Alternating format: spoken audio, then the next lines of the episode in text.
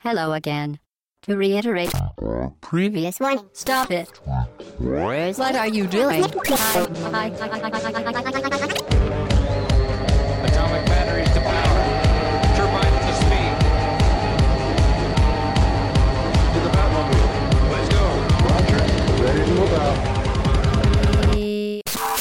Au bas gauche droite.fr, le podcast euh, session 20. Déjà, messieurs, bonjour tout le monde. Nous sommes le dimanche 25 novembre. Euh, nous vous accueillons aujourd'hui pour un podcast d'actualité et autour de la table, la team, la team classique, j'ai envie de dire, la team Hobbs. Salut. Salut Chine, salut tout le monde. Salut Pipo. Salut tout le monde. Et salut Fudge. Salut à tous et à toutes. Donc aujourd'hui actualité, le programme, nous allons donc avant de parler des débriefs, euh, à parler de Mickey qui nous revient, euh, faire un peu d'historique, donc un peu de rétro Mickey. Pipo nous parlera donc de la nouvelle sortie euh, qui concerne Mickey, qui est Epic Mickey Power of Illusion. Nous aborderons Mirror Edge 2, j'ai du mal à le dire, Donkey Kong, Seven's Dragon. Euh, nous aborderons aussi une bonne nouvelle concernant Call of Duty. Et on finira par un petit jeu des citations avant, les, avant le débrief. Voilà. On commence par le débrief, comme chaque semaine, et c'est Hobbs qui s'y colle. Euh, alors on va revenir sur euh, diverses choses de la semaine dernière. Je crois que Pipo, tu voulais nous donner les chiffres de vente du Kinect parce qu'on a un petit Euh, peu. La euh, semaine dernière, je vous sais pas un peu pourquoi, enflammé, mais quand on s'était hein. un peu enflammé. On avait dit 50 millions de Kinect, alors que le PS Move venait d'arriver à 15, tout ça. Et donc, euh, non, on fait pas de favoritisme. Mais après, euh, vérification des chiffres, euh, pour le Kinect, on est plutôt autour de 23, entre 23 et 25 millions là, sur cette fin d'année, on va Donc dire. nous, on en a vendu deux fois plus la semaine dernière. Voilà, oui. Bon, est, Microsoft doit être content. ouais. Oui, ils nous On a fait les enverront- super VRP. euh, le baron va finir par croire qu'on est vraiment vendu. mais- Voilà. Non mais 25 millions, ça reste beaucoup, on va dire. Ouais, c'est oui, voilà. quand même pas mal. Un rapport de 1 à 2, c'est pas grand Bah, surtout au prix où c'était vendu au début. Au début, ouais. Et par rapport aux 15 millions du move à côté, Ouais. c'est quand même pas mal. 25 Ouais. D'ailleurs, à propos du move, je rajoute une petite histoire rigolote. Euh, je regardais la télé hier et il y a eu une pub pour le move. Ah, toi aussi tu l'as vu C'est Ouais. ce que j'allais dire, il Voilà. voilà. PlayStation Move. ouais. Et euh, donc euh, ma femme qui ne savait pas que le PlayStation Move existait jusque-là m'a regardé et m'a dit mais euh, Nintendo ils sont au courant qu'on leur a piqué l'idée. La même chez Grand Public, euh, ça marque. Ouais, carrément. Et- c'est pas pour un tellement, c'est pour Sports Champions 2. C'est ça, c'est pour Sports Champion. Ouais. Ouais. C'est comme un pote hein, qui m'a envoyé un texto qui m'a dit Ah, t'as vu, euh, t'as vu la Wii U? C'est quoi cette console de dingue malade qui vient de sortir? Voilà, il venait de voir la pub. euh. Euh, en ce moment, c'est la- c'est l'année c'est Noël, donc forcément. Donc je l'ai calmé, avant, je l'ai calmé par texto, je lui ai fait garde ton calme. je lui ai fait garde ton calme. Attends, la PS4, c'est la 720. là. C'est pas ça le message, mais garde ton calme quand même. Euh, Euh, on continue sur. Bah, c'est la Wii U justement. Voilà. Euh, aux États-Unis, il y avait donc la sortie de la console. Euh, forcément, on avait dit que la semaine dernière que Rayman Legends aurait une démo disponible au lancement, et en fait, la démo se fait attendre. Elle est toujours pas disponible euh, aux États-Unis, alors qu'elle devrait être. Euh, bah donc, euh, bon, on espère qu'elle sera là au moins pour le 30, hein, pour la semaine prochaine, pour la sortie européenne. Ouais, normalement, pour la sortie européenne de 30. ouais. D'ailleurs, aux c'est États-Unis, bon, on y reviendra peut-être un peu la semaine prochaine quand on parlera de la sortie euh, européenne, mais euh, la sortie américaine, ça a été légèrement un flop, on va dire. Beaucoup de choses n'ont pas marché. euh, Oui, c'est surtout euh, côté enfin, technique, côté. euh, Oui, ce euh, fameux patch d'une heure euh, où on va voir plus qui peut te planter ta console. d'un giga, ouais, giga, ouais. à télécharger directement, Alors. quasiment obligatoirement. J'ai lu qu'en fait il y a une astuce. Pour ceux qui auraient une, une Wii U américaine, il y a une astuce. En gros, la première fois que vous branchez votre console, refusez de faire la mise à jour. Euh, allez vous faire une partie de ce que vous voulez, de New Super Mario Bros. Wii ou de Nintendo Land, je sais pas ce que vous avez sous la main. Et après, vous lancez la mise à jour. En fait, la mise à jour, ce sera téléchargé en tâche de fond. Ce qui fait qu'au lieu de prendre une heure avec téléchargement et installation, vous aurez plus que l'installation à faire et ça prendra 10 minutes. Faut Ah, bien faire c'est gaffe une- euh, aussi. euh, Ce sera peut-être valable pour la sortie française. Ouais. Bah, Parce que je pense pas qu'ils ouais. qu'ils aient mis à jour les consoles qui sont déjà dans les boîtes, dans les cargos et déjà dans les entrepôts des, dans les entrepôts des, des revendeurs. Ouais. On continue euh, sur le débrief, on revient sur euh, euh, Alt Minds, Micheline, qui n'avait pas répondu à l'appel RTL. Oui, eh ben, finalement, on n'a pas beaucoup plus avancé par rapport à la semaine dernière dans l'enquête. Euh, on a eu quelques infos glanées par quelques personnes. On savait qu'elle avait un petit-fils qui s'appelait Teddy. Et euh, donc des gens se sont fait passer pour lui justement pour Teddy. Euh, Hey, salut, c'est Ellie. salut mamie. Bizarrement, elle nous a pas, elle a pas cru tout le monde. Euh, donc il fallait lui trouver son petit nom. Elle disait, euh, oui, mon petit-fils il m'appelle par un petit nom. Et euh, forcément, euh, tout le monde a essayé euh, Micheline, euh, Mimi. enfin Michi, Mimi, euh, plein de noms. A priori, ça devrait être Minou ou Mimou.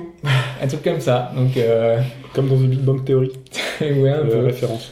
Donc, euh, bon, pour l'instant, euh, voilà, ça nous a pas beaucoup plus avancé. On sait qu'elle avait un rendez-vous aussi avec ce Teddy euh, et il est pas venu. Donc voilà, ce Teddy serait disparu lui aussi, lui aussi par, Bon, sachant que c'est toujours en stand-by, donc c'est peut-être. euh, C'est ça, parce que l'aventure reprend le premier, donc la semaine prochaine. Ouais. va enfin pouvoir vraiment débuter. Euh, là, on- tout qui se met en place, on commence à avoir plein d'infos, des articles par, par mail. Donc, euh, donc voilà, je vous- d'ailleurs, on n'avait pas aussi parlé, on avait un peu parlé des chiffres, on avait dit qu'on savait pas trop. Euh, Eric Viennot, dans une interview, a dit que en France, il y avait environ 20 000 joueurs. Ah, c'est pas mal. C'est plutôt pas mal, c'est pas exceptionnel, mais bon, c'est un bon début, sachant que voilà, l'aventure commence à peine. On va voir au moment où ce sera payé en fait. On Voilà, et savoir si si ça. les gens vont passer le cap ou pas Ouais, de, de si- payer. Et, et est-ce que Monsieur Koala a été rétabli dans son bon droit? Oui, euh, oui. Oui, oui, Ah. on, on s'attendait. Et oui, effectivement, il a bien. le- le- la mise à jour a été faite et donc le, le classement euh, est revenu à la normale et il est repassé premier. euh. Très bien. Félicitations, Bravo. monsieur Koala, On et merci salue. encore pour euh, ta participation de la semaine dernière. Allez, euh, bon bah c'est le moment de- du petit extrait sonore qui va lancer, qui va nous lancer Pipo.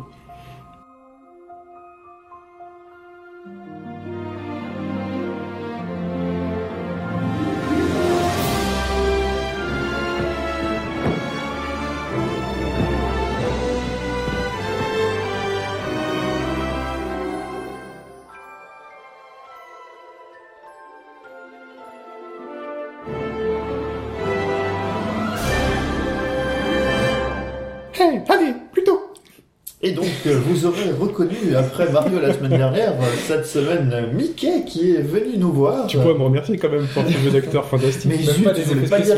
Je voulais pas dire que c'était Chine. Donc, vous aurez reconnu Chine qui refaisait Mickey, qui le faisait pas trop mal. Et euh, tout ça pourquoi on vous parle de Mickey aujourd'hui? Parce que euh, cette semaine, euh, mercredi, est sortie la suite tant attendue d'une série de jeux Mickey de longue date, qui est la série des Quelque chose of Illusion. Donc cette semaine est sortie Epic Mickey Power of Illusion sur 3DS. Qui est aussi la suite d'Epic Mickey, sorti précédemment sur, Sur, Wii. euh, oui, alors c'est bizarre en fait. suite. Mais- Enfin, dans le titre. Ouais. C'est- la même Ça- licence. Ça garde les. Ah, on va en parler. hein. Donc c'est marrant parce que du coup le jeu euh, assume, euh, je dirais, deux héritages celui des Epic Mickey et de la technique de peinture dissolvant, et celui des Castle of Illusion dont la technique est je te pète la gueule en te rebondissant avec mon cul sur ta gueule. Voilà. Voilà, c'est dit comme ça. euh, donc il y a des, il y a des, on est des travailleurs des rues. Mickey est un travailleur des fesses euh, pour se s'emparer de ses, pour se battre ses ennemis. Bah, Sauter sur ses ennemis, c'est un peu la base de gameplay de- des années 90. Oui, mais avec les pieds, pas avec les fesses. Ah, avec les cannes aussi, et Oui. son pote euh, Donald. Euh. Pixie, pardon. Et j'en j'en reparlerai. Alors, euh, on va faire une rétro euh, un peu un peu rapide parce que si on commence à faire une rétro Mickey précise, euh, on On en a pour un hein. podcast. hein. C'est pas la peine. Euh, donc on peut dire que par exemple il y a eu un Game Watch euh, Mickey, hein, évidemment. Il y a eu tout un tas de jeux, petits jeux électroniques Mickey, où, évidemment. Mickey vendait bien volontiers sa sa licence, enfin Disney vendait bien la licence. Il y a eu des cartes Mickey, Nintendo euh, au début vendait des cartes Mickey, euh, puisque la, la base du boulot de Nintendo c'était quand même de faire des cartes à l'origine Oui. des Trump et des Anafuda.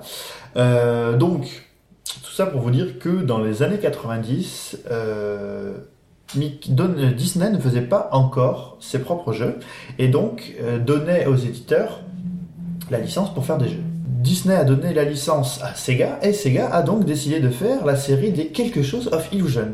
Le premier, sorti en 1990 sur Mega Drive et Master System, s'appelait Castle of Illusion.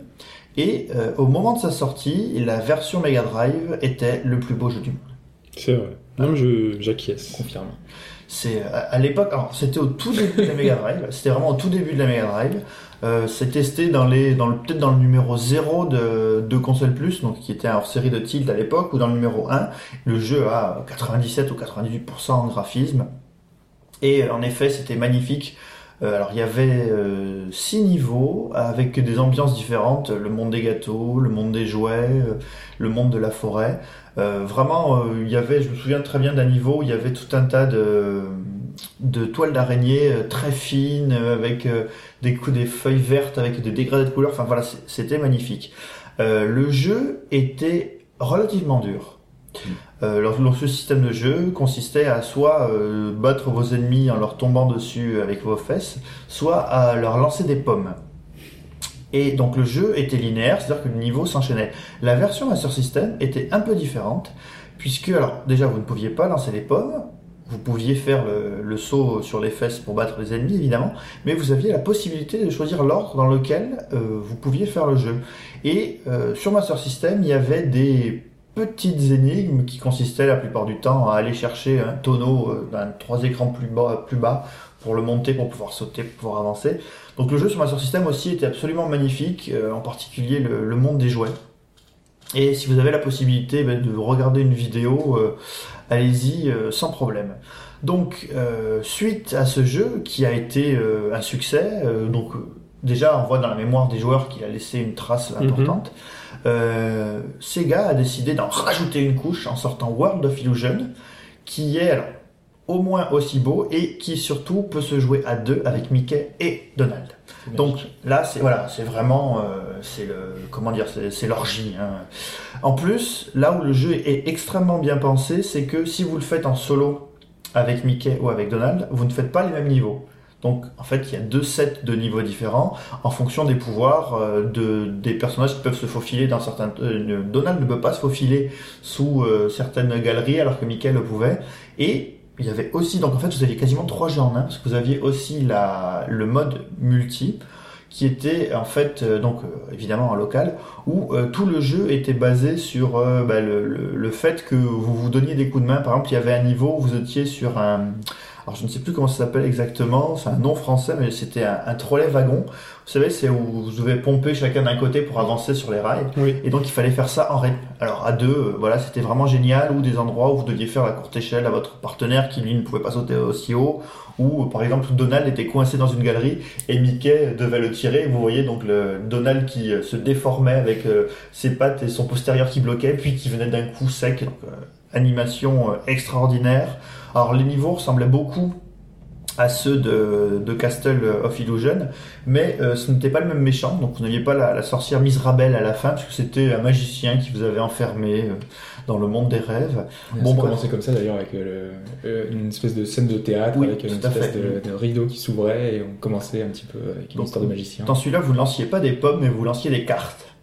Et alors, ce, qui, ce que ces deux jeux ont en commun, c'est qu'ils avaient un peu une jouabilité, on va dire, euh, lunaire, avec des sauts, euh, des sauts un peu mous. Euh, mais avec la, technique du, saut sur les fesses, vous pouviez enchaîner les sauts et c'était souvent assez jouissif de passer des niveaux entiers en rebondissant d'ennemi en ennemi sans sauter sur les plateformes. Ça demandait un peu de skill parce que le, jeu, alors World of Illusion était très facile, extrêmement facile en coop. Mhm. Euh, seul, il était un tout petit peu moins simple parce qu'évidemment, il n'y avait pas la possibilité de gruger les, passages euh, un peu compliqués du jeu. Mais euh, Castle of Illusion était difficile. World of Illusion n'est pas sorti sur Mega Drive, sur Master System, et pour cause, ce jeu était vraiment trop beau pour pouvoir tourner sur ce truc-là.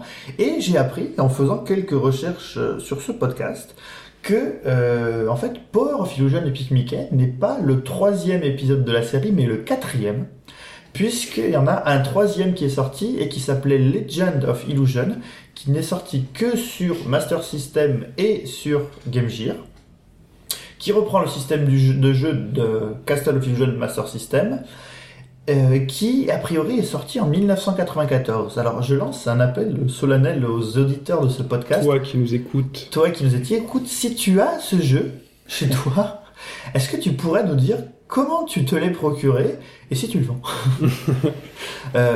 mon, mon hypothèse, étant donné qu'il est sorti en 1994 et qu'en 1994, ça fait belle lurette qu'en France, plus grand monde ne jouait euh, à la Master System, c'est que il fait partie de ces jeux qui sont sortis tard sur le support parce qu'à l'époque, il était toujours en haut de l'affiche au Brésil et beaucoup de jeux magnifiques sortaient à l'époque et ne sont jamais arrivés en Europe. là tu, tu nous rappelles euh, beaucoup de, beaucoup de souvenirs, euh, et moi j'ai un souvenir aussi enfoui, c'est d'un Mickey qui commençait en noir et blanc, c'était lequel celui celui-là? Mickey Mania, C'était Mickey Mania. Mickey Mania Alors, sur quelle plateforme? D'ailleurs, sur, il était multiplateforme. Alors, extraordinaire au niveau de la, au niveau de la transition Chine. Je t'en prie. C'est tout ça pour vous dire que euh, donc chez Sega, on avait les quelque chose of Illusion. Mhm. Chez Nintendo, on avait Capcom qui était spécialisé à l'époque dans les jeux euh, Disney. Oui. Enfin, dont une des spécialités était les jeux Disney et qui faisait la série des Magical Quest. Alors Magical Quest, voilà, qui étaient, euh, qui sont sortis donc sur sur Super Nintendo. Enfin, le troisième n'est sorti que sur Super Famicom. Et euh, là, le système de jeu euh, permettait donc de tuer les ennemis soit en leur balançant des pierres, euh, vous ramassiez une pierre, vous leur rebalanciez à la gueule, euh, soit en utilisant vos pouvoirs magiques, parce que la spécificité de Magical Quest, c'était que vous pouviez vous transformer. Euh, en pompier, en magicien, tout un tas de choses différentes. Alors les jeux étaient assez durs. Moi, je me souviens de quelques crises de nerfs. euh, J'ai une question. Dans les Power of Illusion, donc World of Illusion avec euh, Mickey et Donald, Ouais. il y avait la mo- le moyen aussi de se. Enfin, tu- en fonction des niveaux, tu n'étais pas un costume différent aussi? Non, à l'époque? Non. Ça, c'est bien dans, dans, c'est ça c'est dans Magical le- Quest. ouais, ça c'est dans le Magical Quest. Où tu avais un costume par niveau, donc euh, le jeu était assez difficile. Le trappeur, le pompier. Oui, voilà, c'est ça. Euh, donc c'est des jeux qui ont relativement bien marché aussi. Donc Nintendo avait euh, sa propre série. Donc chez Nintendo les Magical Quest, chez Sega les quelque chose Illusion. C'était, enfin, on- ça paraît pas évident aujourd'hui parce que on a des, tous les jeux à licence en général sont assez moyens voire mauvais. Et à l'époque, ben, les jeux Disney étaient vraiment gages de qualité. Oui, Euh, tout toutes à les adaptations qu'on a eues euh, de, de tous les plus gros dessins animés, c'était des titres un petit peu marquants qui se vendaient beaucoup, mais qui étaient vraiment bons pour le coup. Donc euh, voilà, c'est encore, c'est encore assez étonnant, mais voilà, de- nous en tout cas, à notre époque, on Ça avait a des, existé. ça existait, on avait des jeux à licence qui étaient très très Et bons. puis on avait aussi cette espèce de séparation de plateformes Ouais. euh, où en fait les licences n'étaient pas vendues au même éditeur en fonction de la plateforme. Et donc sur Capcom avait Disney sur Nintendo, ils avaient en, en- en l'occurrence fait euh, Aladdin. Aladdin aussi qui était très différent du Aladdin de, De la Mega Drive. Sur Mega Drive, qui bon là pour le coup c'est un des plus grands jeux de la Mega Drive, même un des plus grands jeux de l'époque. De toute façon. Et euh, après tout ça, Disney a quand même décidé que bon maintenant ça suffisait euh, de Je vais racheter Capcom. Ah non. Non, de faire un peu. Non, alors, ils n'avaient pas acheté LucasArts à l'époque encore. Donc, à ce moment euh. Mickey- Disney avait décidé que les jeux seraient multiplateformes et le premier, bah, alors de mémoire multiplateforme pour moi, c'est euh, Mickey Mania, qui commençait en noir et blanc et qui euh, bah, se baladait dans les différentes époques de Mickey. Donc vous commenciez dans, sur Steamboat Willie, donc le premier Mickey euh, Oui. en noir et blanc. Et euh, alors Mickey Mania euh, alors je me souviens que sur il y a les alors, il était aussi sorti sur PlayStation. Alors ça c'était très intéressant parce que le jeu était sorti sur Mega Drive sur Super Nintendo et sur PlayStation au début de la PlayStation. Sur sur Super Nintendo on avait un jeu un niveau avec un mode 7 où les ennemis vous coursaient. C'était assez marrant qui n'était évidemment pas présent sur Mega Drive euh, Mickey Mania était un peu plus difficile je- parce que je pense qu'il avait des problèmes de jouabilité Moi, J'ai un souvenir de difficulté hein, sur Ouais. ce jeu. Je, Bah, moi, je suis surtout dû à la, maniabilité qui était un peu moins précise que les ses je ancêtres. serais incapable de dire pourquoi j'ai trouvé ça dur. hein. Mais euh, je crois que le, en soi, le jeu était un peu moins bon quand même aussi. Ouais, Donc, euh, ça euh, restait un bon jeu à licence, mais c'était pas du même niveau Disons que. que, à l'époque, ce qui avait surtout cho- choqué les gens, c'est que euh, Mickey, les, quelque chose de Illusion, c'était un jeu Sega, et ça se voyait. Et euh, sur les plateformes Nintendo, c'était un jeu Capcom et ça se voyait. Et puis là, euh, ils avaient, et donc c'était deux tons relativement différents et deux très bonnes séries Mhm. qui vous donnaient envie de faire les deux. Là, bon, finalement, vous aviez le même jeu sur toutes les plateformes, mais euh, dans le fond, euh, voilà, bon, vous pouvez aussi l'avoir sur PlayStation. Je sais, enfin, il n'avait pas, il avait pas marqué plus que ça. Je crois que ce qu'il avait surtout marqué, c'est qu'il était sorti sur les plateformes 16 bits et 32 bits, et que c'était un des seuls à avoir fait ça. Donc, pour finir sur la rétro, je citerai aussi, euh, pour le dernier, sur le, le dernier point, Fantasia, qui était sorti sur Mega Drive. Ah oui. Alors Fantasia, qui était extrêmement difficile pour la simple et bonne raison qu'il était très très peu jouable. En gros, il y avait des sauts à la Castlevania. C'est-à-dire que si vous donniez pas une direction avant de sauter, bah, votre personnage euh, sautait sur place. Et comme le jeu était euh, donc reprenait bien les niveaux du film Fantasia avec les musiques. Euh, par exemple, moi, je me souviens avoir cassé une manette de Mega Drive euh, avec les balais parce que j'arrivais pas à éviter les balais alors c'était le premier ou le deuxième niveau. C'était euh, absolument catastrophique. Donc tout ça pour vous dire qu'il y a une longue tradition de jeux Mickey sur les consoles en 2D. et que évidemment à l'annonce du quatrième volet de la série Quelque chose of Illusion, bah, j'étais comme un fou. Hein, puis j'en ai déjà parlé dans le podcast. C'est pour ça que quand le jeu est sorti, je me suis jeté dessus et je me suis proposé de vous en faire un test. Et donc, Alors. que Verdict. alors non, on va on va pas commencer tout de suite par être désagréable. Non. Alors, donc le jeu est disponible sur 3DS, édité par Disney et euh, développé par Dreamrift. Euh, alors, ce qui a été conservé par rapport à la série originale, tout d'abord, c'est la beauté des graphismes.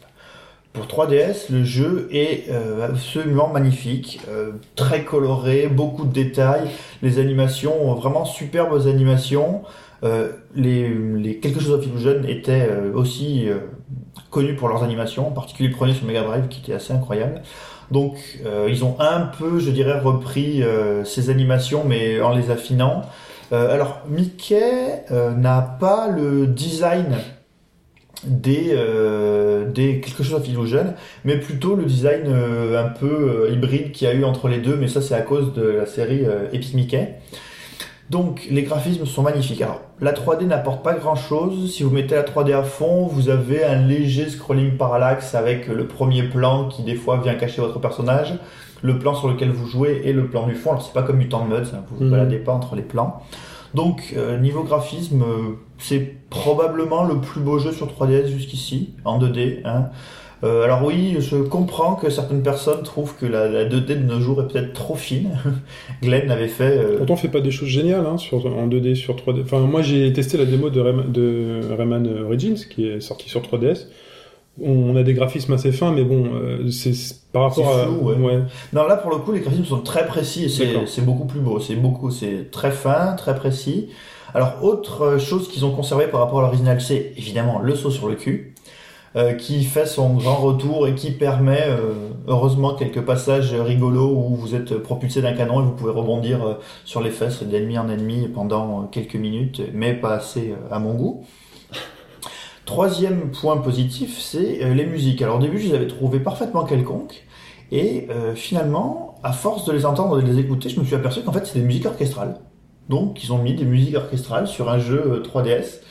Et ça, euh, ça c'est très bien. Alors, les thèmes sont pas, euh, les thèmes sont pas euh, palpitants, mais euh, ils sont, euh, ils collent très bien avec euh, l'ambiance du jeu. Parce que moi j'ai encore en tête les musiques de Power of Illusion, enfin, et- enfin, les anciens. De c'est- Castle of Illusion qui, qui reste. ah Le bah, aussi. Le... Oui, alors ils ont gardé. Alors, il y a des, des dialogues parce que alors, le scénario du jeu, le scénario du jeu, Mickey et, et se gratte les couilles devant sa télé chez lui.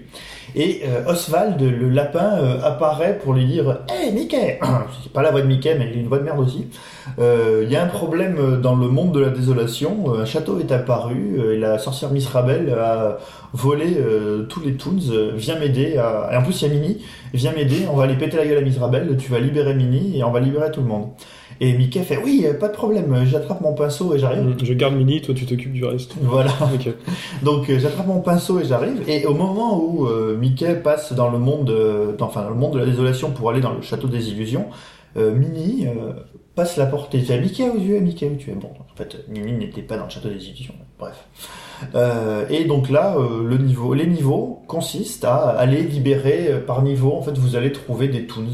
Alors première, euh, premier, premier euh, moment où mon cœur s'est déchiré, c'est que euh, les euh, Castle et World of Illusion étaient euh, des univers Disney à part entière. C'est-à-dire qu'ils n'allaient pas pomper dans d'autres licences ou très peu, à part voilà patibulaire ou un ou deux personnages à droite à gauche. C'était leur propre univers. Il y avait un petit peu le château de cartes aussi, enfin il y avait un passage avec euh, Oui, avec euh, Un peu la reine, Disney, euh, euh, Alice, Calice, ouais. voilà. Mais manière patibulaire, il est l'univers. Enfin, c'est Mickey, quoi. C'est Mickey, c'est le méchant Mickey, mais Non, non, mais oui, il y avait un truc à part entière. Oui. quoi. C'était Ouais, c'était lui, euh, ouais, c'était lui qui disait, ouais. Dans, dans Castle, dans Castle of Illusion, bah, vous aviez donc, les chevaliers de cartes évidemment, mais c'était à peu près la seule chose. Oui, oui. Voilà. Et donc là, pour le coup, bah non, vous allez libérer Donald, vous allez libérer Dingo, vous allez libérer Mulan, vous allez libérer Tiana. Est-ce que vous savez qui est Tiana? C'est la, pas la fille. Euh, euh, Celle du la, la- la grenouille, non, c'est pas ça? Exact, bonne réponse de Fouch. eh bien, moi, je ne savais pas qui était sur Donc euh, voilà. C'est la dernière princesse de. Enfin, l'une des dernières. Maintenant, il y en a eu d'autres, mais c'est une des dernières princesses de chez euh, Disney. ouais. Ah, c'est la première princesse Black. euh, Black euh, exactement de ça, Disney. ouais. Oui. Donc euh, bon, alors de ce côté-là, ouais, c'est le côté, la euh, sa le côté. Ouh là là. Bon, euh. Il a Vous fallu- un il voile pudique sur la blague de sœur encore, ça faisait longtemps. s'il te plaît, ne casse pas ce fabuleux euh, test. Donc, euh, c'est le petit côté Kingdom Hearts, hein, c'est la touche Kingdom Hearts, euh, qui, qui apporte pas grand chose, je trouve. Moi, j'ai- j'ai peur, enfin, de ce que j'avais vu, moi, euh, j'avais l'impression qu'il était très bavard, en fait. Souvent, quand on rencontre des personnages, il y a Ouais. un long Alors, de texte. L'intro dure, euh, l'intro dure 10 minutes et vous pouvez pas la passer. Déjà, c'est très très très pénible. Et après, quand, bon, après, quand les personnages causent, c'est toujours Oh mon dieu, mais qu'est-ce qui m'arrive Hein, J'étais là, puis je me suis retrouvé pris au piège ici. Oui, va, parce qu'en fait, dans le château, il y a une zone centrale qui s'appelle la forteresse, dans laquelle euh, Mistrabel ne peut pas attaquer. Et en fait, chaque fois que vous trouvez quelqu'un, vous l'envoyez vers la forteresse. Et euh, chacune des personnes prend une pièce dans le château. Parce que le système de jeu est le suivant. Alors, en tout, il y a 11 niveaux. C'est peu. Euh, alors les niveaux sont coupés en une ou deux sections. Et euh, à l'issue de, des quatre ou des trois niveaux de chacune des ailes, vous retournez dans la forteresse. Dans la forteresse, en fait, vous combattez un boss. Donc les boss sont au nombre de trois, c'est peu. Euh, vous combattez le premier boss, c'est le capitaine Crochet. Alors oui, je préfère vous prévenir, je vais spoiler à mort. Pourquoi je vais spoiler à mort Vous allez comprendre au moment de la conclusion. Donc vous allez euh, vous battre le capitaine Crochet. Le deuxième boss c'est Jafar. Et euh, le- Lego euh, bien sûr, il y a Yago. Et une des, une des quêtes, parce qu'il y a des sous-quêtes, j'y reviendrai, consiste à aller euh, chercher Yago. Et euh, donc, euh, Jafar, troisième boss, euh, qui est euh, bah, Miss Rabel, donc en fait, qui est la, sorcière de la Belle au Bois dormant, qui sous forme de dragon, donc vous combattez Jafar sous forme de serpent géant, Miss Rabel sous forme de dragon, et Capitaine Crochet sous forme de Capitaine Crochet, qui n'a pas de transformation. Donc, il y a peu de niveaux. Les niveaux ne sont pas très difficiles. Euh, mais pour rallonger un peu euh, la durée de vie du jeu, il y a des quêtes secondaires. Des quêtes secondaires, comment c'est possible? Dans un jeu de plateforme. dans un jeu de plateforme. Alors, vous avez deux types de quêtes secondaires. Le premier, qui vous oblige à refaire des niveaux en boucle, c'est que chaque fois que vous libérez quelqu'un, vous gagnez aussi un niveau étoile, comme dans Chrono Cross. Et euh, si vous augmentez les niveaux étoiles des pièces dans lesquelles sont les personnages, ils vous proposent de nouvelles quêtes. Parce que voilà, ils ont rajouté euh, des, ca- des cadres au mur, mais il leur manque du tissu pour accrocher les cadres. Il faut aller dans un niveau trouver du tissu. Euh, par exemple, c'est Aurore de la Belle au Bois dormant qui vous demande du tissu parce qu'elle en a un peu marre des, murs en pierre brute de sa piole. Super. Euh, et le deuxième type de quête annexe est particulièrement stupide. Puisque un personnage vous dit j'ai besoin de quelque chose et Mika dit ah mais très bien je vais aller en parler à machin. Sauf que machin ben, c'est souvent la pièce juste à côté. Donc la quête annexe consiste à parler au personnage A, aller voir le personnage B, faire passer très vite le dialogue parce qu'il n'a aucun intérêt, et retourner voir le premier personnage pour lui dire ta quête est faite. C'est-à-dire que vous êtes obligé de faire A, B, A pour valider une quête. Alors, c'est pas très compliqué, il suffit juste de déplacer votre petite icône Mickey dans les différentes pièces du château. Et pour faire les quêtes annexes, alors, les quêtes annexes vous font gagner euh, des bonus de vie, vous font gagner euh, des bonus de solvant et de peinture. Alors, vous avez cette phrase magnifique qui est ta réserve de vie a grossi, ta réserve de vie s'est allongée, ta réserve de vie est plus épaisse. Enfin bon, bref. Je sais pas qui sont les traducteurs. Alors la traduction est pas mauvaise, mais alors par contre ils ont eu un, gros problème avec le- les, les polices, ce qui fait que euh, les mots ne restent. Le- je sais que le français est un peu plus long que les autres langues. Les mots ne restent pas. Et par exemple, quand tu achètes, parce qu'il y a Balthazar Picsou qui a un- une boutique où tu peux acheter des power-ups pour tes attaques. Pour l'attaque rebondissante, il y a écrit attaque rebondissant et le TE est en dessous, même pas dans la case, entre deux couleurs. Donc euh, bon, là, c'est complètement loupé euh, de ce point de vue. Donc, euh, vous refaire euh, en boucle les Mhm. mêmes niveaux. Alors, si le level design est bon, c'est génial. Sauf que le level design est particulièrement. Alors, pour les niveaux normaux, il est plan-plan. Euh, vous voyez rapidement quand vous avez la possibilité, s'il faut monter ou descendre. Bah là, si vous avez fait un niveau une fois et que vous n'avez pas vu le, le- le coffre, c'est qu'il faut le faire une deuxième fois. Ok, c'est pas très intéressant. Mais là où ça devient vraiment catastrophique, mais vraiment catastrophique, c'est dans les niveaux sous-marins. Le dernier monde, où, où vous avez donc des niveaux tirés de la petite à à sa décharge, c'est rare hein, quand il y a un niveau sous-marin dans un jeu de plateforme qui a réussi. Enfin, moi, j'ai pas de. Pour moi, ça, chaque fois, c'est une. Donkey. Kong, euh, Ah, mais j'ai pas fait Dans- Donkey Kong, moi. dans- C'est le seul que j'ai pas fait. Dans, dans Rayman Mais à chaque fois que moi j'ai un niveau sous-marin, euh, t'as Ouais. la purge quoi. Dans- Genre Sonic, les conneries comme ça. euh. dans Rayman Origins, les niveaux Insupportable. sous-marins Ouais, sont pas mal justement, ils sont géniaux aussi dans C'est- Rayman Origins. moi, c'est un des points positifs de Rayman Origins, c'est Ouais. les niveaux sous-marins. Mais alors là, pour le coup, les niveaux sous-marins, pourquoi est-ce qu'ils sont particulièrement stupides Mais vraiment stupides. Ils ont vraiment été très très mal pensés. Les mecs se sont dit, le jeu est un peu trop facile, donc on va le rendre un peu plus difficile. Dans les niveaux sous-marins, vous ne pouvez pas nager. Donc, on m'a fait remarquer sur Twitter euh, par euh, l'ami euh, l'ami TaoND Ah, m'avait fait euh, remarquer que dans Sonic non plus tu ne peux pas nager, c'est vrai. Sauf que le level design est adapté. Là, vous ne pouvez pas nager. Ah, Chine est moyen, moyen sur Sonic. Enfin, moi j'ai passé adapté, des. Ça passe. Moi j'ai passé des mauvais moments. C'est lent, c'est un peu. lent. Voilà. Donc là, ça, ça a Avec repris. Le petit bruit de voilà. Voilà. Ça, ça a repris donc en fait le, le Space Jump à la Sonic ou à la euh, ou à la Metroid Fusion surtout. Sauf que le level design n'est pas du tout adapté. Les mecs se sont dit pour, pour faire un, un niveau des trucs un peu plus difficiles, on va on va faire n'importe quoi. C'est-à-dire qu'en gros les parois sont tapissées de pics et euh, votre saut normal vous envoie vous éclater systématiquement sur les pics. Donc, qu'est-ce qu'il faut faire? Soit il faut essayer de rebondir d'ennemi en ennemi, et encore, les ennemis sont placés n'importe comment à ce moment-là. Soit il faut essayer de faire des micro-sauts, parce que vous pouvez doser le saut, mais du coup, euh, vous, passez plus de temps à essayer de réussir un saut qu'à vous balader un niveau. Et après, le truc est complètement, je trouve absurde, mais qui est déjà absurde parce que ça a été repris des jeux de Kirby. C'est-à-dire que vous vous baladez dans un niveau tout à fait normal, et au milieu du niveau, en fait, vous voyez de l'eau qui coule, de l'eau qui coule du plafond. Et à l'intérieur de cette zone d'eau, bah, c'est comme si vous étiez dans l'eau, quoi. Donc en plus à cet endroit-là, vous avez des, des ennemis particulièrement pénibles qui sont des, des gros requins très bien dessinés, très bien animés, qui vous chargent. Euh, vous avez des espèces d'ennemis de feu qui vous balancent des boules de feu Dans sous l'eau. Mario sait le faire. Oui, Mario sait le faire, mais euh, donc Mais il le fait bien. Il le fait. Il le fait bien. et donc là, alors là franchement, euh, là on va vraiment commencer euh, à dire du mal du jeu. Non, mais, euh, Donc, entre- t'es- dans l'eau. Bon, le mec il veut lancer une boule de feu. Bon. Voilà. il, il la lance. Ça c'est le bon jeu de C'est plateforme. le bon jeu de plateforme. Après, il y a le mauvais jeu de plateforme. Bon, t'es dans l'eau, bon, tu mets une boule de feu. Tu lances une boule de feu, Pas normal. c'est le mauvais jeu de plateforme. quoi. Pas logique.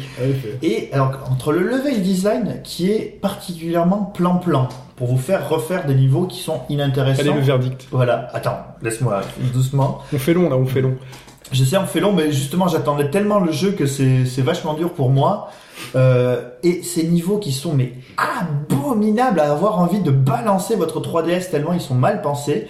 Ce jeu, c'est la première fois de ma vie que j'envisage réellement de le revendre. J'ai- Oui, c'est lourd de conséquences. Il a jamais vendu un seul j'ai jamais revendu aucun de mes jeux et là, franchement, j'y ai joué trois jours et à la fin du jeu, parce que j'ai quand même décidé de le faire à 100% pour vous, auditeurs, j'ai, je me suis dit, bon, il vient de sortir, avec un peu de chance, tu vas pouvoir le revendre pas trop, parce que je l'ai payé plein pot évidemment, euh, pas trop, tu vas pas perdre trop d'argent dans l'histoire, quoi, parce que honnêtement, honnêtement, n'achetez pas ce jeu. Même, même pas à votre petit cousin euh, de 7 ans. Oui, c'est ce que je voulais dire, parce qu'il a l'air d'être assez facile. Donc, du coup, Non, en non. retrouvant les univers un peu Disney, en ayant Sur DS, sur DS, il y a plein d'excellents jeux de plateforme. Vous pouvez racheter euh, Yoshi Island DS, donc la suite de Yoshi Island. Vous pouvez euh, New Super Mario Bros 1, Ouais, il y a New Super Mario 3D, Bros 2. l'utilisation du stylet avec les petits Non, trucs de alors, peinture. Justement, parlé, le mais- stylet, je vous en ai pas parlé parce que la logique récupérée euh, bah, de Epic Mickey fait que par endroit, bah, la plateforme est trop haute, vous ne pouvez pas sauter. Or, sur l'écran du bas, vous avez un petit dessin où vous voyez dessiner un tonneau, un peu comme dans les Donkey Kong. Et donc, vous sortez votre petit stylet pour dessiner le tonneau. C'est tr- c'est très bien, c'est une idée pas, euh, pas inintéressante, sauf que ça vient casser le rythme du jeu toutes les 30 secondes. C'est-à-dire que vous ne pouvez pas faire une, session plateforme euh, peinarde pendant deux minutes vous allez vous amuser à tenter de rebondir de personne d'ennemi en ennemi pour aller le plus loin possible. Non. Vous allez être interrompu. Il va falloir soit dissoudre un élément qui vous bloque, soit dessiner un élément qui va vous permettre de monter euh, un tapis volant pour passer par-dessus les pics ou des trucs comme ça. Et ça aussi, le rythme du jeu est complètement massacré par ça. Donc, On va conclure très rapidement. On va juste faire le point. Les graphismes sont magnifiques, les musiques sont orchestrales, mais à côté de ça, les mécanismes de gameplay sont chiants. Tue le rythme du jeu, le level design est mauvais, et le game design est tout simplement loupé. Donc, pour conclure, euh, vous pouvez l'offrir à quelqu'un qui n'aime pas jouer aux jeux vidéo, mais qui est fan des univers Mickey. Sauf que pour pouvoir voir l'ensemble des univers Mickey, il faut se taper tous les niveaux en long, en large et en travers. Et croyez-moi, il faut vraiment avoir envie de refaire les horribles niveaux sous-marins. Et rien que pour ça, n'achetez pas ce jeu. Très bien. Merci Pipo pour ce, fabuleux conseil. Gardez vos sous. Et euh, allez, on en profite vite pour passer à un extrait sonore d'un jeu, d'une suite, d'un jeu que vous auriez dû acheter si vous ne l'avez pas acheté.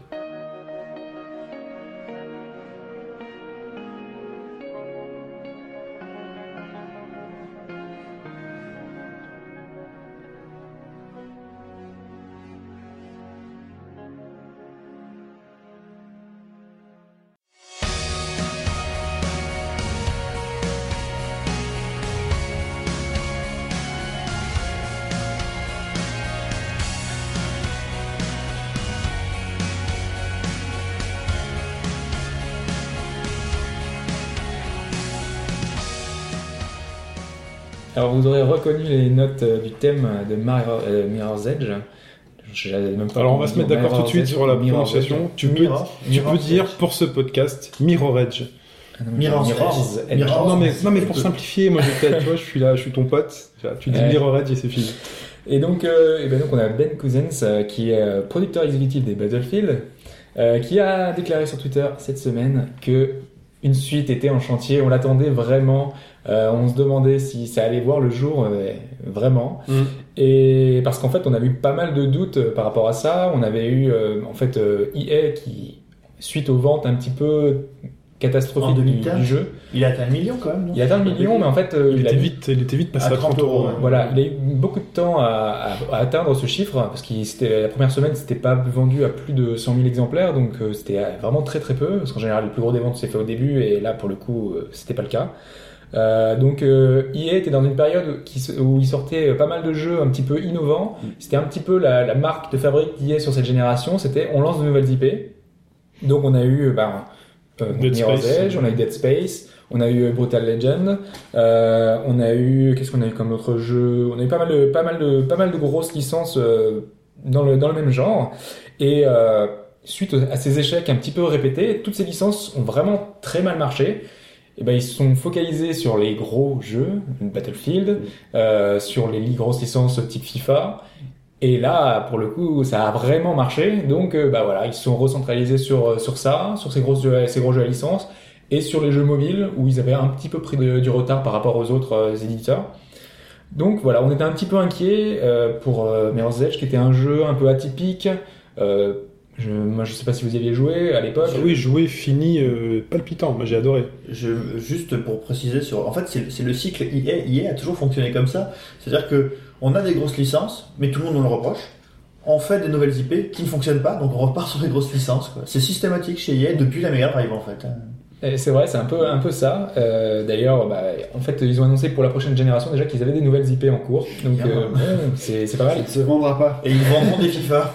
Très bien. Cas, ils ont deux à trois nouvelles euh, licences à lancer pour la prochaine génération, déjà en préparation. Donc, c'est plutôt une bonne chose parce qu'on voilà, on, on sait jamais trop si, euh, si prendre des risques pour eux, ça, ça vaut le coup ou pas. hein. Surtout qu'on avait eu des déclarations, c'était BioWare, euh, un représentant de BioWare qui avait dit que lui était plutôt inquiet, que c'était pas le voilà là ils avaient vraiment pris des énormes risques en, faisant ça le, le était l'éditeur numéro un euh, sur le marché à l'époque euh, ce n'est plus le cas aujourd'hui c'est Activision euh, Blizzard donc euh, donc voilà il fallait qu'ils retrouvent leur position de leader sur le marché et c'était pas avec un jeu un petit peu comme euh, Mirror's Edge qui est voilà qui sort un peu d'ordinaire moi je moi je sais que je l'ai pas acheté de suite euh, parce que j'ai euh, j'avais essayé la démo et j'avais été assez refroidi par le concept qui était du Diane Retry, mais vraiment exigeant. Euh, quand, on commence le jeu, on faut vraiment va vouloir continuer, vouloir essayer. Donc pour ceux qui ont, enfin, qui savent juste un petit peu de nom ce que c'est, c'est bah, c'est un peu de la plateforme FPS. Euh, donc euh, de la plateforme vue à la première personne. Beaucoup de die and retry parce que donc on va vous demander de faire des actions euh, sur les murs euh, parce que c'est un peu un jeu de parcours. Hum, Ça reste un jeu de voilà de, de plateforme très fluide. hein. On saute, on saute, on, on, on- glisse, murs, on glisse glisse, sous les tuyaux, on rebondit sur les murs, on chevauche des, des rambardes, C'est ça, fait mais des dans un univers très aseptisé, donc on a très blanc ou Voilà. très jaune. ou- Enfin dans les bâtiments quand on Le- rentre, c'est très enfin c'est- La, la, la, le, le- pas le, je parle pas du level design, mais le, la direction artistique C'était est marquante. la oui. direction artistique a, a fait date, puisqu'il y a des jeux qui ont repris derrière les éléments euh, de, pour la plateforme. Moi, il y a de- plusieurs fois dans ce jeu où, pourtant, c'est un jeu dans lequel il faut, il faut tracer généralement, où je m'arrête dans les, dans les rares moments où on a un peu de répit. euh, voilà, on est dans un couloir d'une entreprise, euh, sur un toit, et puis euh, moi, je prenais le temps de m'arrêter, puis de regarder autour de moi. euh, Quand on est sur les toits, il y a Voilà. une sensation qu'on est, on est sur des grues et tout. On a des ce sentiment de vertige un petit peu où on est. C'est super grisant d'être Ouais. sur ces toits. en plus, c'est un monde. euh. Enfin, franchement, dans sa, dans la manière dont il est montré, on a envie de découvrir. On se dit, ah, j'adorerais pouvoir passer cette grille, mais qui est là en mur invisible. Et euh, vraiment, c'est un monde qui, qui demande qu'à être exploré. On a envie de courir un peu partout, comme dans un Assassin's Creed. Ouais, parce que le, le point surtout positif du jeu, c'était le fameux body awareness. C'est ça. En fait, on voyait vraiment euh, donc euh, tous les, enfin, les, les mouvements en fait du personnage. Donc euh, dès qu'il, dès que donc c'était un personnage féminin. D'ailleurs, c'est pas Face. forcément très courant. Voilà, Face. Euh, qui, euh, bah, en fait, dès qu'elle s'accrochait, on voyait ses mains. euh, dès qu'elle tombait, on la voyait faire la roulade avec euh, avec les différents éléments. Enfin, ça, ça rendait super bien. Euh, D'ailleurs, il y a une vidéo qui avait été faite par un- une personne sur Half-Life qui avait rajouté le body awareness. awareness. Euh, donc on voyait tous les éléments de, donc de Gordon Freeman qui, qui faisait des actions. Et en fait, ça rend vachement bien. Et parce que le body awareness, ça rajoute vraiment, on se sent beaucoup plus impliqué, beaucoup plus dans l'action. Dans un jeu de parcours, ça rend vraiment super bien. Surtout que là, il y avait des phases justement. Alors, c'est un jeu qui mixe l'infiltration euh, et, le, et le parcours, parce qu'il y a des niveaux, par exemple, où on peut passer sans se faire voir. Et là, c'est de- c'est assez compliqué. Il y a des succès en rapport. Et quand on n'arrive vraiment pas à ne pas se faire voir, quand on a des gardes qui nous arrivent, euh, le, le, le- truc, c'est d'aller les voir et de les désarmer. Et donc là, on voit vraiment donc les mains qui saisissent l'arme. Donc il faut la saisir au bon moment. Un pied, une galipette, les- la tête qui tourne. On sait plus trop où on est. Et puis on voit que le mec est à terre. Et puis on continue son chemin. euh, Oui, parce que évidemment, il n'y a pas de mécanique de shooter, puisque au bout de deux balles, vous êtes mort. Il faut pas. Il Voilà. faut pas, il faut pas du tout rentrer dans la logique FPS. On, on peut tirer, c'était- on peut tirer, mais euh, c'est totalement inefficace. euh. C'est ça. la- le, le but, c'était vraiment de, de faire donc euh, un parcours très très fluide. Euh, dès qu'on avait un ennemi, essayer de le désarmer le plus rapidement possible, et ensuite fu- et fuir, euh, voilà, et partir, continuer euh, notre route. On est très vulnérable. On est une demoiselle très Ouais. vulnérable, hein, qui a son jogging et son sac à dos. Les, les mécaniques sont un, un appel au, au speedrun, ou même au Tool Assisted Speedrun, quoi. Bah d'ailleurs, il y a des niveaux euh, faits exprès, hein, où Ouais. justement où tu fais du. Et même, enfin, le jeu demande à être recommencé pour Mm. le terminer plus rapidement. Il y a des petits défis euh, de temps. euh, On découvre des raccourcis. euh, Il y a des chemins qui sont, voilà, qui sont. On se dit c'est ce chemin-là, et je j'en vois pas un autre. Et en plus, ce qui est bien, c'est qu'il y avait un, un système de sur les niveaux. Et donc, euh, moi, par exemple, sur le premier niveau euh, tutoriel, je me dis c'est pas possible de faire moins de 30, se- enfin, de, de me mettre 30 secondes dans la vue comme ça. Et là, tu regardes le ghost de ton pote et tu vois qu'il est passé à, à travers un tuyau, qu'il a rebondi quatre fois sur le mur. Enfin, vraiment un, un- un bon jeu. Et donc là, on a la A nouvelle- priori, on devrait avoir une suite. Euh, on se rappelle qu'à l'époque, c'était le PD de- d'Electronic Arts qui avait dit que le jeu était bon d'un point de vue qualitatif, mais maintenant, il faudrait qu'il soit, faut que- pour que la franchise soit rentable, il faudra qu'il soit excellent euh, totalement. Ait, faudrait qu'il ait plus de défauts. On sait que le jeu était très court. Euh, une fois qu'on avait fait le, jeu en peut-être 4-5 heures, euh, bah, on y revenait pour un petit peu faire le- la suite, mais rien que ce fait, le fait qu'il se termine si vite, bah voilà, ça donnait pas forcément envie de, recommencer. Et, et est-ce que pour ça, tu, est-ce que Dice n'a pas changé un peu le concept même jeu Donc ça restera en, en FPS, mais n'a pas apporté de, enfin, des, des- peut-être des phases de shoot ou quoi en plus. Enfin, je, je, J'espère pas. En tout cas, il Voilà. faut qu'ils apportent de la variété, mais ça. sans dénaturer l'esprit le original, parce parce que que ça se vend. Sinon, s'ils font le même jeu en plus beau avec de haut niveau, ça va pas forcément. Peut-être que ce qui refroidissait les gens, faut dire quand même qu'il a eu un succès critique euh, au, fur et à mesure ce jeu. Plus le temps passait, plus, C'est ça, plus, ouais. plus il, a, il, a eu, il a été reconnu. Peut-être ce qui refroidissait les gens, c'était justement cet aspect die and retry, on meurt, on recommence, on meurt, on recommence. Peut-être qu'ils arriveront. euh, je sais pas comment ils vont. ça, parce que bah, ça, tu peux peut-être réussir à justement à fluidifier le jeu en faisant en sorte que tu crées plusieurs embranchements pour faire bah si tu rates cette plateforme là bah t'en as une autre en ouais, voilà, il y a dessous, peut-être euh, la possibilité avec, un- avec un game design un tout petit peu plus permissif. Quoi. Voilà, c'est pas, c'est pas Super Meat Boy. Quoi. Dans ce cas-là, tu, tu tuerais l'aspect. euh, Enfin, je sais pas, ça, ça tuerait l'essence un petit peu originale du jeu et le. Bah, Ils peuvent Non, faire des choses peut-être. euh, euh, déjà, le scénario est vraiment pas très passionnant, euh, le premier en tout cas. Euh, donc, euh, ils peuvent essayer de nous aiguiller plus vers des chemins, peut-être éventuellement des quêtes annexes, des trucs, euh, tu vois, des, des courses un petit peu parallèles, des trucs. Ouais. euh, je sais pas, ils peuvent améliorer plein de petites choses dans le. Dans en soi, le gameplay. concept du jeu, je- comment l'améliorer, c'est pas évident à voir comment pouvoir Bon, après, il y a l'améliorer. toujours, il y a toujours la carte monde ouvert. hein. Généralement, quand tu fais un deuxième, eh, c'est le même, mais avec un monde ouvert. Ouais, c'est plus difficile là parce qu'on a vraiment, euh, enfin le, le jeu est donc euh, très, donc euh, l'univers c'est un peu tout blanc ou tout dans une couleur un petit peu la même chose et qu'on a un chemin une espèce rouge, enfin tous les, les éléments où on, auxquels on peut s'agripper sont en rouge. rouge, vert, vois si on fait un univers ouvert, Qu'on ça, peut désactiver, Soit il y a plusieurs chemins, soit peut désactiver. oui, on peut désactiver. Et ça rend des vachement bien. Enfin, tout Oui, ça, tu vois, Mais justement, justement, si on, s'ils arrivent à créer euh, divers chemins à travers un univers, un peu comme dans, dans ce qu'on peut voir dans Assassin's Creed 3, finalement, quand on monte sur un arbre, on se demande si on va réussir à faire euh, plus de 10 mètres, et on y arrive, quoi. Et on trouve toujours une branche, au dernier moment, on trouve Ouais. toujours un endroit où aller.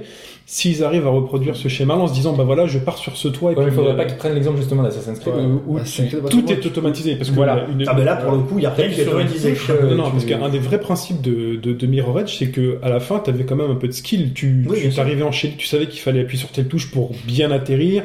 Mm. Euh, hop, réflexe, je glisse, réflexe, je saute, Ouais. euh, réflexe, Ouais. je m'appuie contre C'était les super exigeant, mais une fois que tu avais maîtrisé le gameplay, C'est ça, ouais. c'était voilà, t'étais super heureux d'avoir réussi à J'ai peur que, faire tous les que mouvements. Quoi. Le, type de jeu est, enfin, soit assez limité si tu veux, pour la variété en fait. Mais toi, tu Par pars perdant. Tu pars Non, perdant. mais je, te, c'est je te disqualifie là sur. Non, mais c'est qu'il faut, faut rester quand même aussi euh, terre à terre. là-dessus, ok, c'est c'est peut-être un très bon, un très bon jeu, etc. C'est super qu'ils aient fait une, une suite là-dessus, mais à mettre en place des nouveautés dedans sans dénaturer le- le- l'esprit même du jeu, ça a une- Moi, je pense que c'est possible de multiplier les parcours et de faire en sorte qu'on Ah, je demande à être surpris. Ouais, hein, qu'on qu'on ait demande. l'impression d'en découvrir de nouveau. euh, voilà. Enfin, au niveau des, des mécanismes du gameplay, bah, je sais pas, mais on peut rien changer, quoi. Le bouton pour ouais, se voilà. baisser, le bouton pour sauter, le bouton pour rebondir, tu peux tout faire avec ça, Tu quoi. peux juste rajouter des chemins. Voilà. Ah, mais Il faudra vu- voir ce qu'ils qu'ils vont faire, ce qu'ils peuvent apporter. Et vu qu'ils doivent vendre des, qu'ils doivent vendre, enfin, une suite rentabilité parce que ça a été oui, d'accord, vous avez le droit, machin. Ils ont peut-être une pression de. Non, parce que regarde, pour- sur des jeux, Hitman, euh, ils ont voilà. Pour Non, mais sur des jeux, voilà, bah, comme Hitman Absolution où tu as plusieurs manières de finir ton niveau, ou Dishonored où tu en as euh, là une infinité, enfin pas une infinité, mais On n'est pas dans le même esprit non plus. hein. Dishonored, c'est vraiment la liberté totale. Là, Oui. c'est pas vraiment le cas. Là, c'est super linéaire. euh, Là, parcours par dans, dans le parcours, premier, ouais. oui, dans le premier c'est super linéaire. Mais moi, ce que je dis justement, c'est s'ils arrivent à donner cet aspect liberté en se disant, euh, bah, voilà un monde et débrouille-toi pour y arriver, et de manière fluide. c'est là qu'il faut voir si ça va pas dénaturer le. le, le, le, le- Il faut voir. le- Parce que, en C'est ça en fait, c'est ça qui est assez En- ouais, difficile. en faisant ça, ils peuvent dissoudre le jeu. C'est-à-dire que bah, si les éléments du monde dans lequel tu as besoin de sauter pour te déplacer sont pas clairs, Mhm. bah, tu vas te trouver à tourner en rond ou à faire des chemins débiles pour y aller. Quoi. Mais bon, dit, voilà. il y avait euh, Prince of Persia, euh, l'épisode en cel shading, qui était un peu dans cet esprit de parcours et qui me permettait un petit peu de de- d'appréhender la, la situation un peu différemment. On pouvait aller un peu où on voulait. Euh, on pouvait euh, aller euh, donc toutes les missions de gauche, de droite. De, voilà, on avait des zones un petit peu ouvertes Mhm. dans lesquelles on pouvait aller et se balader comme on voulait. Donc c'est vrai que ça, c'est vrai que ça existait déjà un peu dans ce, de, de ce côté-là. Donc peut-être qu'ils peuvent emprunter euh, dans cet esprit. Ou alors, ce qu'ils peuvent, ce emprunter, c'est peut-être le modèle Portal, où sur le premier Portal, on était très guidé, on avait ces salles-là, et puis sur le second, finalement, euh, au début, on commence dans les salles, mais tout, enfin, tout est, tout est brisé dans le deuxième Portal, tout est en ruine, et finalement, on- tout en restait quand même, enfin on reste Ça quand reste même très, Ça reste assez linéaire. linéaire, Mais dans on reste linéaire, mais le monde avait l'air un peu plus ouvert, puisqu'on sort, on, voilà, on passe derrière le décor dans Portal 2, on découvre des endroits un peu, euh, un Ce peu qui est- plus sombres, un peu plus lugubres. Peut-être que justement, ils se sont dit, euh, on peut s'appuyer sur ce Ce modèle-là. qu'il risque d'y avoir, c'est que vu que c'est Dai, c'est quand même le Frostbite 2, donc euh, peut-être un- des, des, pas mal de. de- Frostbite 2, c'est un moteur, c'est ça C'est le moteur graphique de Battlefield en fait, donc qui est juste monstrueux, et qui a le, le, le- des tu veux destruction, dire voilà. Peut-être que pour franchement, enfin, t'échapper d'un immeuble qui se, qui se détruit, donc avoir les éléments de corde, enfin, ça peut. Ah, Oui, mais avoir avoir des des éléments. Ah, ça de- c'est une bonne idée. Écoutez, hein, euh, il faut que Dice écoute là, parce que ça c'est sympa. Parce que s'enfuir d'un immeuble en- qui s'écroule et voir ça autour de toi, vu le- la puissance du moteur même de, de Dice, c'est quand même assez monstrueux ont Tiens, Et voir des éléments de parcours apparaître au dernier moment. vous euh, vous souvenez ça peut être, ouais. tous de la scène de c'est dans Uncharted oui, 2 j'y pensais quand il dit ça, Ah, j'y euh, au. Népal. Il y a l'immeuble qui, Ouais, qui s'effondre. avec l'étage, l'étage qui s'effondre. S'effondre, là, Ouais. qui, se, qui se ramasse. Donc, marquant. Dice, si tu nous écoutes. voilà, tu nous fais un petit mix de ça, euh, et puis euh, et on achète. Le truc, c'est qu'on va forcément y revenir, enfin repenser à Ah ça, oui. à ces éléments-là. Enfin, on verra bien. hein. En tout cas, Dice a déclaré qu'eux, ils ils souhaitaient faire des jeux différents. C'est une bonne nouvelle d'ailleurs. Ils veulent pas rester une usine à Battlefield. Donc, Donc, il bosse euh, quand même sur le 4, hein, en Ils bossent sur le 4, mais a priori c'est pour 2014. Euh, Ouais. Alors que quand on voit qu'Activision sort son, chaque année son Call of Duty, euh, déjà c'est pas mal qu'ils prennent un peu de temps. Moi j'avais un peu peur euh, quand, euh, quand ils avaient racheté DICE, euh, Ouais. EA, qui produisent chaque année un Battlefield et au final, bon, Ça n'a voilà, pas été forcément le cas, donc euh, ils prennent quand même le temps, et puis c'est quand même. Ouais, ils avaient commencé quand même par, comme ça, hein. ils avaient fait un nouveau Battlefield dès qu'ils ont pris Ouais, la licence sur le Battlefield ouais, 42, ça, et après ils avaient commencé l'année suivante, après ils avaient dit on va faire un nouveau Battlefield 3 super puissant pour vraiment rivaliser. Bad Company 1, puis Bad Company 2, Voilà. et après le Battlefield 3. C'est vrai qu'ils ont, ils ont, maintenant c'est un peu la crème du Battlefield, qui pourtant Dice est un jeu quand même, enfin, est un, un studio quand même euh, assez doué.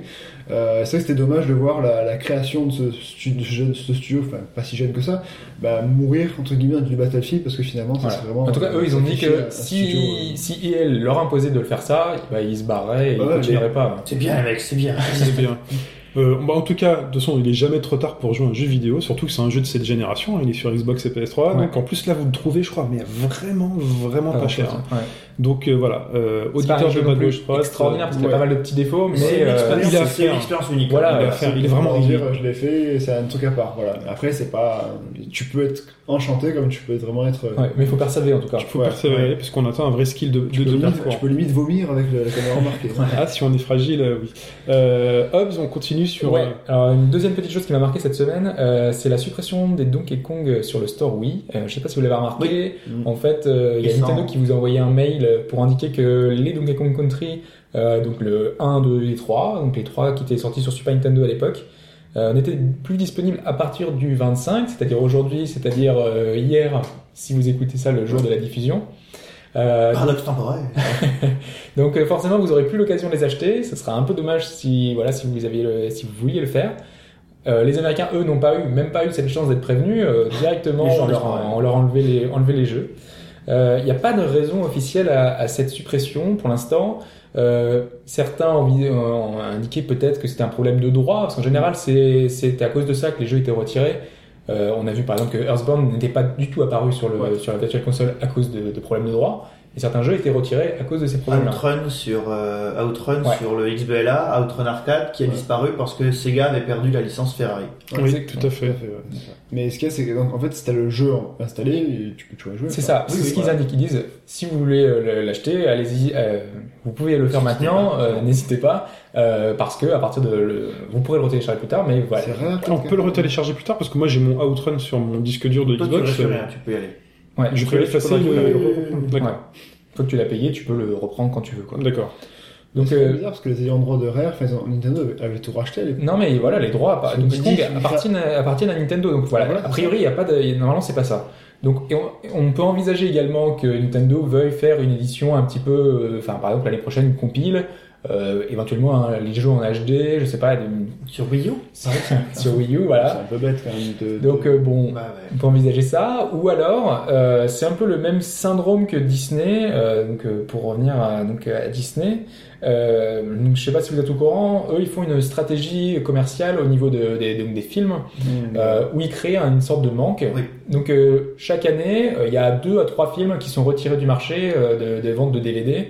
Euh, cette année par exemple c'était Bambi en mars et c'est Cendrillon en octobre. Ils font un Blu-ray en fait sur une période donnée et le royaume qui sont en Blu-ray sur une période donnée et ils vont le retirer prochainement. C'est ça. En fait, il, il Tout le est laisse sur le marché pendant euh, un ou deux ans, je Ouais. sais plus exactement, et ensuite il le retire du marché pour que voilà, ça, ça devienne un petit peu un rare. Et ensuite, voilà. voilà, collector. Et ensuite, euh, quelques années plus tard, ils le ressortent pour faire une nouvelle édition, Mm. ou alors pour créer un petit peu l'événement et qu'on ait le, le- le film qui soit mis en avant. Est-ce que ça voudrait pas dire que Disney a déjà racheté Nintendo sans, sans avoir prévenu Oh merde, Voilà. tu le dis. Vous aurez un nouveau Mario toutes les semaines. Voilà, donc euh, bon, peut-être que euh, voilà, Nintendo euh, va peut-être mettre en avant, je sais pas, il y a peut-être un nouveau Donkey Kong en préparation et qui mettent en avant sur le, le Wii U, euh, enfin sur les shops Wii U, Là- là- les là, nouveaux Donkey Kong. Une sortie disque, une sortie HD, peut-être un. Là, si on part sur le HD, ils retirent l'original. C'est du LucasArts dans la, enfin, c'est du Lucasfilm dans le, Oui. dans le texte. Hein. Mhm. Ils retirent l'original et te foutent. Ah, peut-être qu'il a été racheté par Lucas, qui a lui-même été racheté par un truc. Et quand Didi se fait toucher, est-ce que donc écrit non Bah voilà, donc euh, on, voilà, on, a- on sait pas trop, on verra bien ce que ça va donner, et c'est un peu dommage euh, pour ceux qui sont fans de cette série qui est vraiment excellente. bon. Donc euh, Et Est-ce que, les, est-ce, que, est-ce que ce Sogamo était jouable sur. euh, Non, celui-là c'était pas disponible sur, le, Non. sur la DS. pas- non. Et si vous ne les avez pas encore fait, puisqu'on est dans les jeux sortis il y a quelques temps, faites Donkey Kong Country Returns sur Wii. Ça c'est dit. C'est important. voilà. Je laisse Hob transitionner sur la suite. Euh, oui, en fait, euh, j'ai, en fait, euh, il y avait un jeu qui a été lancé par Sega, qui a été teasé pas mal cette semaine. C'est Euh, Vas-y, je le fais pas Ah là là, il y a tous les petits jingles, Voilà, voilà, c'est Chris qui va les faire. Euh, oui, on manque de budget, forcément. Euh, non, en fait, dans Famitsu, euh, Sega a teasé un jeu, euh, on voyait euh, la ville de Tokyo euh, avec des ombres un petit peu inquiétantes, on se demandait ce que c'était. Euh, bon, c'était un peu évident pour ceux qui avaient fait le précédent, et donc c'est la suite de Seven's Dragon euh, 2020, euh, qui était un RPG euh, qui était sorti euh, sur PSP euh, l'an dernier, et qui avait déjà eu un jeu sur, sur DS, on y reviendra après. Un excellent jeu sur Un DS. excellent, ouais, on va y revenir. Euh, et, euh, et ce jeu, en fait, je me suis un peu hypé tout seul en, en, en lisant un petit peu tout ce qui était autour du jeu. euh, parce qu'en fait, il m'avait complètement échappé. Pour le coup, je j'avais même pas vu euh, ce jeu de Sega euh, dans les, dans les rayons. Bah, pour le coup, il est même pas sorti en, Europe. Je pense qu'il est Forcément. sur aucune, aucune des plateformes. C'est ça, il est resté au Japon, c'est un, un excellent RPG qui est resté là-bas. Euh, donc du coup, bah voilà, j'ai un petit peu, j'ai voulu me renseigner pour voir un peu ce que ça donnait et, et puis j'ai entendu ça.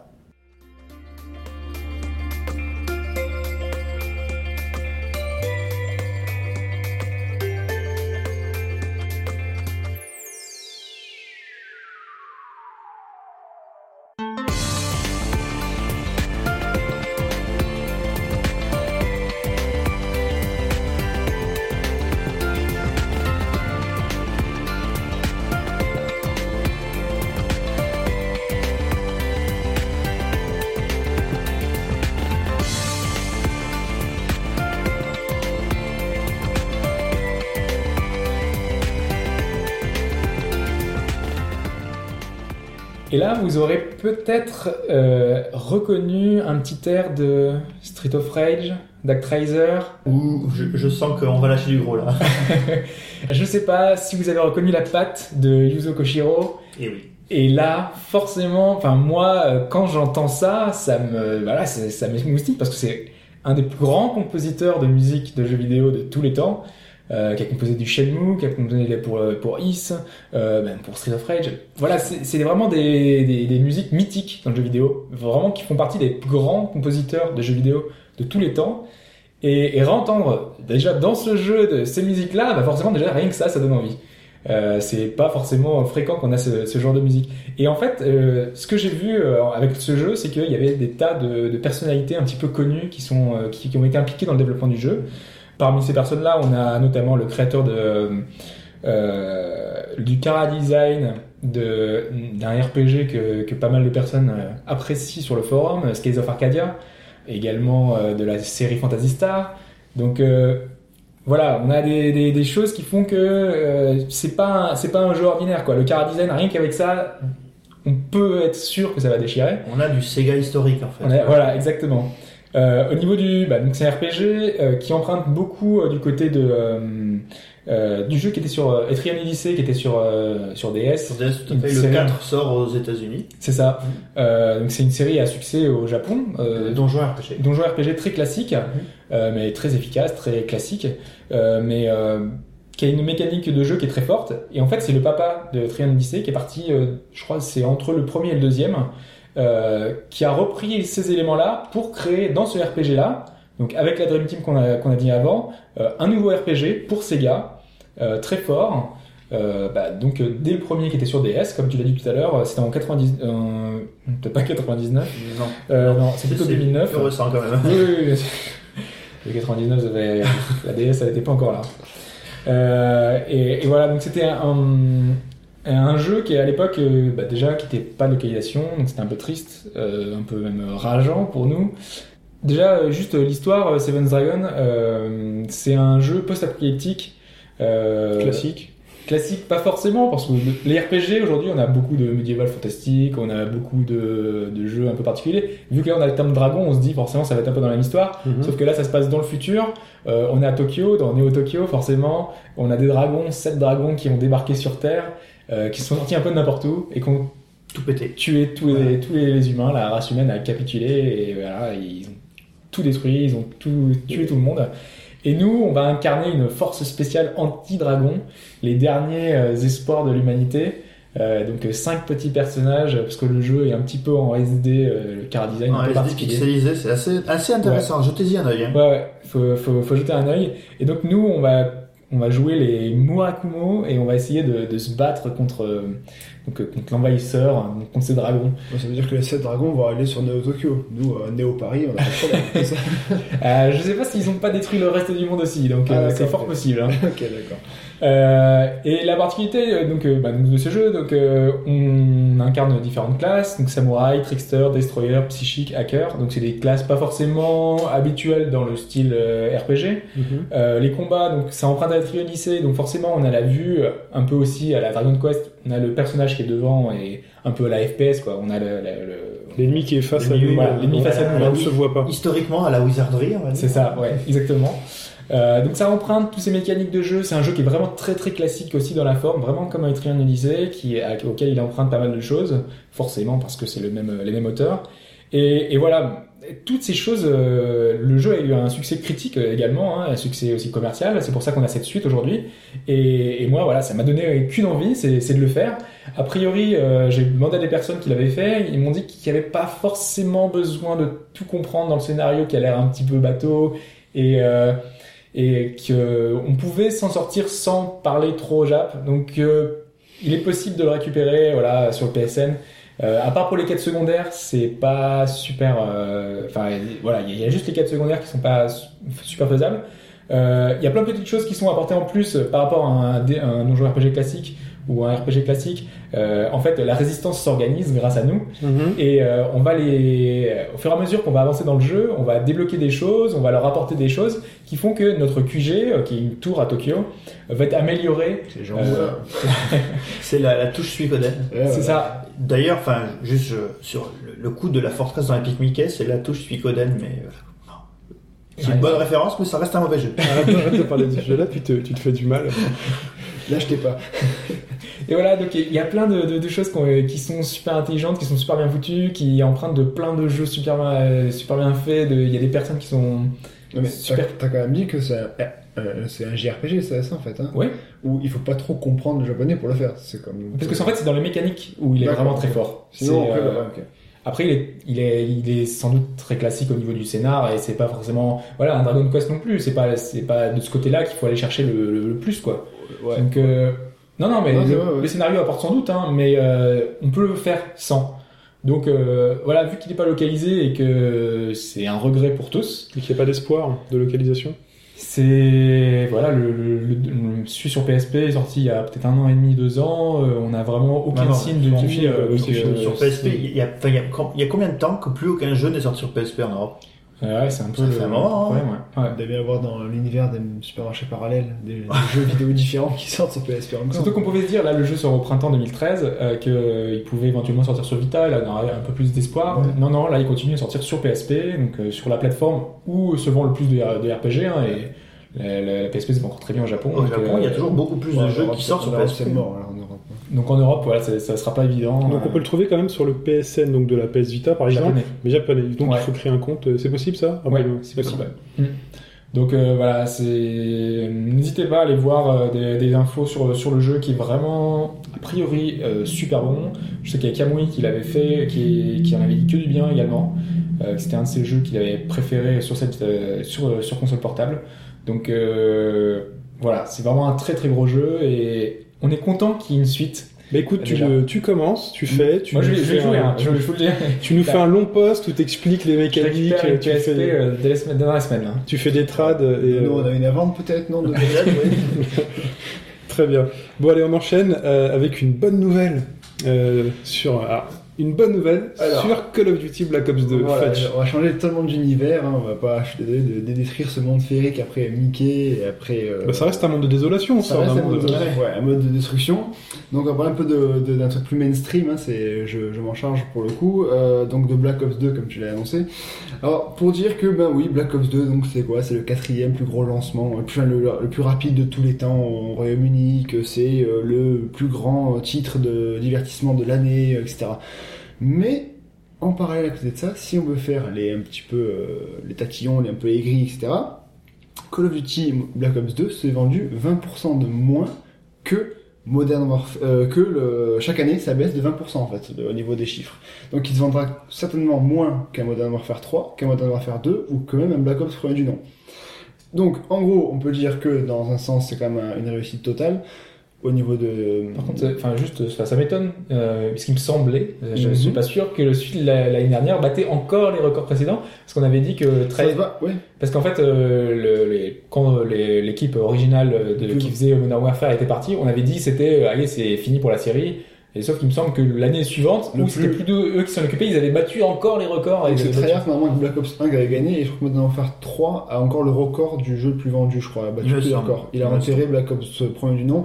Mais là, pour le coup, c'est. Tu disais ça- 20% de moins à chaque fois, Ouais, donc c'est pas le cas. Non, pas chaque année, mais en tout cas, ça commence à partir de cette année, il y a 20% de moins par rapport à cette année. Bref, ça décline et la bonne nouvelle est là. Alors, la bonne nouvelle, oui. Alors, comment, comment expliquer ça, en fait, c'est que le jeu est quand même sorti plus tard que prévu. Donc, il est sorti, enfin, que d'habitude. Normalement, ça sort un petit peu au- en fin de mois d'octobre, généralement. Là, il est sorti le 13 novembre dernier, euh, au milieu du mois. Alors, les gens sur Internet expliqueraient que ça serait parce que les gens sont payés généralement à la fin du mois, que du coup, ils n'ont pas le temps de l'acheter. que- Ils cherchent, des, ils cherchent des explications un petit peu bancales. Il y a aussi eu, euh, et ça, ça peut jouer euh, pour les gens qui achètent un jeu par an entre guillemets. Il y a eu avant donc le, le 31 octobre sorti donc Assassin's Creed 3. Le 6 novembre est quand même sorti Halo 4 et donc le 13 est sorti. euh, donc ça fait quand même trois semaines avec trois blockbusters de la fin d'année d'un coup.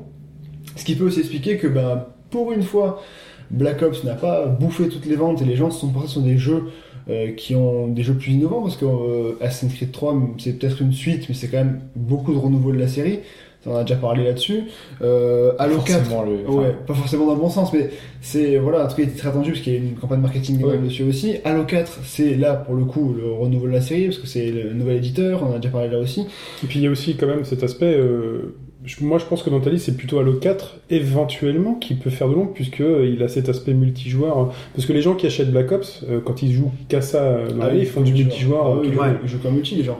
Alors ce qu'il faut dire en, à côté de ça, c'est que quand même euh, le, le marché du vidéo chute de 28,7% dans cette année, donc ça peut expliquer aussi que le, en soi Black Ops soit un peu plus euh, rétamé que, que, que Modern Warfare 3 l'année dernière. Alors il n'y a pas eu de euh, gros challenger en face, hein, par exemple Halo 4, parce que bon on va dire qu'il n'y a pas eu de Battlefield cette année, je veux dire, Non. en comparaison le même style de Parce jeu. que Halo 4 quand même a été un, Halo 4 a été un, a marché énormément. a marché énormément, mais Medal of Honor, ça compte pas. dans le même voilà dans le combattant de guerre les, Les guerriers de la guerriers de la guerre n'a n'ont pas n'a n'a pas pesé bien lourd face à, à Black Ops là-dessus donc en fait qu'est-ce qui enfin quand on voit par exemple des grosses licences comme FIFA ou Assassin's Creed qui battent des records cette année encore une fois comment ça se fait que Black Ops pour l'instant ne enfin déjà l'aspect qualitatif. Bah, c'est juste que les pourtant- gens ont un peu marre de faire la même chose, quoi. Et pourtant, euh, cette année, a priori, l'épisode euh, innovait un peu sur des Oui, points. mais voilà, justement, c'est des choses qui étaient voulu depuis tellement longtemps, le- et euh, le fait de, de, ils ont modifié très peu de choses, c'est, c'est bien, mais pas suffisant.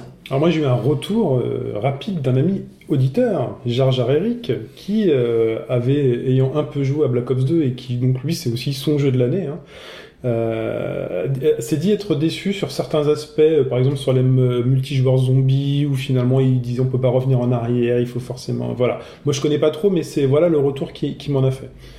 Donc euh, on, on peut, il peut y avoir des déçus, Alors, et euh, ça peut aussi expliquer qu'il y a éventuellement que le premier concurrent de Black Ops 2, bah, c'est peut-être le premier Black Ops. En tout cas, euh, Ouais. l'an dernier, déjà, il y avait eu pas mal de plaintes par rapport au multijoueur, il y avait pas mal de lag par rapport à Battlefield, euh, au niveau de, enfin, une espèce de, d'input lag quand on tirait, il y avait des petites choses comme ça euh, qui faisaient qu'en multijoueur, c'était, il, y avait, il avait moins plu, il avait moins l'unanimité en fait. Donc euh, il y avait pas mal de gens qui étaient sans doute curieux de savoir si ça avait été corrigé dans celui-là, apparemment c'est pas le cas. Bah, là, je pense que, enfin, ce qu'on peut voir, c'est que, clairement, les gens commencent en En avoir avant, marre. c'est ça en fait. Ce Voilà. qu'il y a, c'est que en gros, ce qui met en avant, c'est que bon, il, euh, Activision a encore mis en avant, enfin, a voulu faire encore un truc énorme. Et c'est qu'il n'y a pas eu, enfin, moi j'ai pas vu ça, mais Modern Warfare 3, il y a quand même un- un- un- une mise en avant plus importante que Black Ops 2, non, au niveau de la l'ouverture à minuit, machin, etc. Alors je sais pas. Tu l'as dit toi-même, euh, enfin, t'avais de la pub Oui. de partout. Hein. Ops 2, oui, mais au niveau, mais au niveau, euh, au niveau sortie à minuit, est-ce qu'il y a eu un truc sur les champs aussi pareil, Si, il y a eu un truc hein, pareil, hein, exactement la même chose, euh, même succès, même truc. hein. Disons que, enfin, alors après, j'ai pas les chiffres euh, Day One, hein, mais euh, c'est, enfin, c'est fait dans les mêmes proportions. Il a relativement bien marché quand même le jeu. Le, mais, le euh, second jour, si euh, ton pote, ah, t'as acheté machin, ouais, bah, ouais, bon, écoute, ouais, non, jusque-là, j'adore, mais c'est pareil que le précédent. C'est euh, ça en fait, donc du coup il montre un peu une lassitude et ce qui arrive un peu à la série euh, et qui commence enfin à, à retomber un petit peu, bon c'est tout à fait relatif parce que le jeu quand même est quand même le meilleur, enfin le meilleur départ de l'année aussi, donc c'est le plus gros vendu, le plus jeu- gros jeu vendu de l'année, c'est quand même pas un raté. Ce qui commence à voir c'est que bah, le manque de nouveautés, le manque d'innovation, la répétition que un par an, parce qu'en fait Modern Warfare 3 et Black Ops, fait Black Ops en, en soi, euh, en fait c'est que le, le, le- le skin qui change, le, le jeu en lui-même est quasiment ah, le même. ouais, ouais. C'est c'est En juste. fait, ce qui se passait, c'est qu'avant, on avait Modern Warfare, et puis on en avait un l'année d'après, qui était moyen, et on attendait le Modern Warfare 2. Là, ce qui se passe, c'est que bah, là, il y a eu Modern Warfare, et Black Ops est arrivé, puis c'est mis au niveau. Mm. Et donc là, on est vraiment arrivé sur un jeu, euh, euh, comment on appelle ça, montagne russe, enfin là, un grand spectacle Roller coaster, de guerre, ouais, roller coaster, euh, mais un, un par an. Alors qu'avant, c'était sur, le- sur la sortie de Modern Warfare qui a quand même créé un truc. Euh, Ouais, parce qu'il y a un scénario plus travaillé, une immersion plus travaillée. Maintenant, je veux dire, euh, Infinity War sont quand même partis. Du coup, c'est Treyarch qui fait les, quasiment les deux. Euh, en soi, euh, ça bah, il y a un nivellement de qualité, Voilà. du coup, on a C'est vraiment ça, un ouais. par an, quoi. C'est un par an, donc ça vient comme du. Enfin, ouais, et Et puis, puis, il y a toute série, voilà, toute série a une fin. hein. C'est comme, je pense que ça doit être le syndrome euh, Guitar Hero, Rank Band. euh, T'achètes le premier, le deuxième, et puis. euh, Ouais, mais je suis pas sûr que cette, cette érosion euh, soit.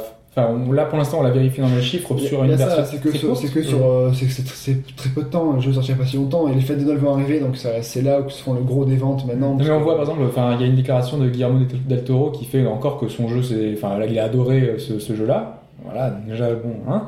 Et, euh, et, et qui indique à côté, genre Dishonored, c'est un petit jeu. euh, euh, moi, ça, ça, ça me choque, tu vois. Il, il- il joue, à, Calme-toi, il, là. joue à des, il joue à des bons jeux à côté, mais il continue à dire que pour lui, enfin après, voilà, chacun ses goûts. Non, mais voilà, c'est juste que l'expérience, on en a déjà parlé, l'expérience que les gens recherchent dans un Modern Warfare, c'est clairement, voilà, euh, t'en prends plein la gueule, il y a plein de choses qui pètent autour de Oui, mais toi. justement, et donc du coup, les blockbusters euh, au cinéma, on en a toujours, donc il y aura toujours des- du public pour ça. Donc, Comme, euh, comme l'a dit Shin, ce qui est en fait maintenant, c'est que en gros, euh, les, je pense pas que les joueurs même qui achètent un jeu par an jouent euh, pour le- les images, ça peut être machin. Ils jouent beaucoup pour le mode, euh, pour le mode multi. Et le mode multi, c'est beaucoup moins euh, pète, aux yeux que le mode histoire. Le mode histoire est scénarisé, il y a des trucs qui est tout pré- prévu. euh, à- quand tu arrives à un point, c'est prévu machin. C'est script, ouais. C'est des scripts, donc du coup là, je peux, enfin, je pense, bon, voilà, encore une fois, on va, on, enfin, on est content de côté parce que du coup, ça, ça- il en vend un petit peu moins, mais il en vend encore un petit peu trop à mon goût. Euh, ce qu'il y a, c'est que maintenant, est-ce que euh, Activision, ça peut-être dû servir un petit peu de, parce qu'ils avaient quand même mis à ce qui paraît la barre assez haut. Au niveau de ça, c'est pas encore rentré dans ce qu'ils voulaient. Est-ce que ça va peut-être remettre en question le, la licence et peut-être refaire un reboot et retravailler un petit peu, mettre des mais- nouveautés, quitte à détruire le. Mais pareil, cette année, vraiment, il y a eu des nouveautés. Bah, moi, j'ai entendu, il y a des choix risque. il y a des choix il me semble, jeu. Oui, Ouais. sur le solo, euh, Ouais, il y, a des- il y a des d'accord. embranchements. Non, non, mais pour le coup, enfin, je sais pas, ils étaient étonnés justement que c'était la première année où Activision s'était un petit peu remis en question et avait voulu mettre des choses un petit peu innovantes dans le jeu et que ça n'a pas marché autant Oh, alors, voulu. Qu'est-ce que ça veut dire? Ça veut dire que le joueur n'aime pas qu'on lui ait filé de la nouveauté? Du coup, c'est ça. Donc, du coup, soit ils continuent cette voie-là, ils font un jeu totalement nouveau l'année prochaine en- pour qu'on prévoir que Battlefield 4 ne soit toujours pas là et, et lancer un nouveau jeu avant la nouvelle génération. Ou alors, mais on continue à faire du. Euh, Il faut dire que depuis, depuis tout temps, le multijoueur hein, sur les jeux de, de FPS, euh, les nouveautés sont jamais vraiment voilà. très bien accueillies. Faut se souvenir de Counter-Strike, hein, quand t'as quand t'as les mises à jour de Counter-Strike, euh, enfin à l'époque, quand j'y étais encore, t'avais toujours des gens pour aller pour dire C'était mieux avant. c'était mieux avant, moi je reste sur ma version précédente et je parle même pas de Counter-Strike Source.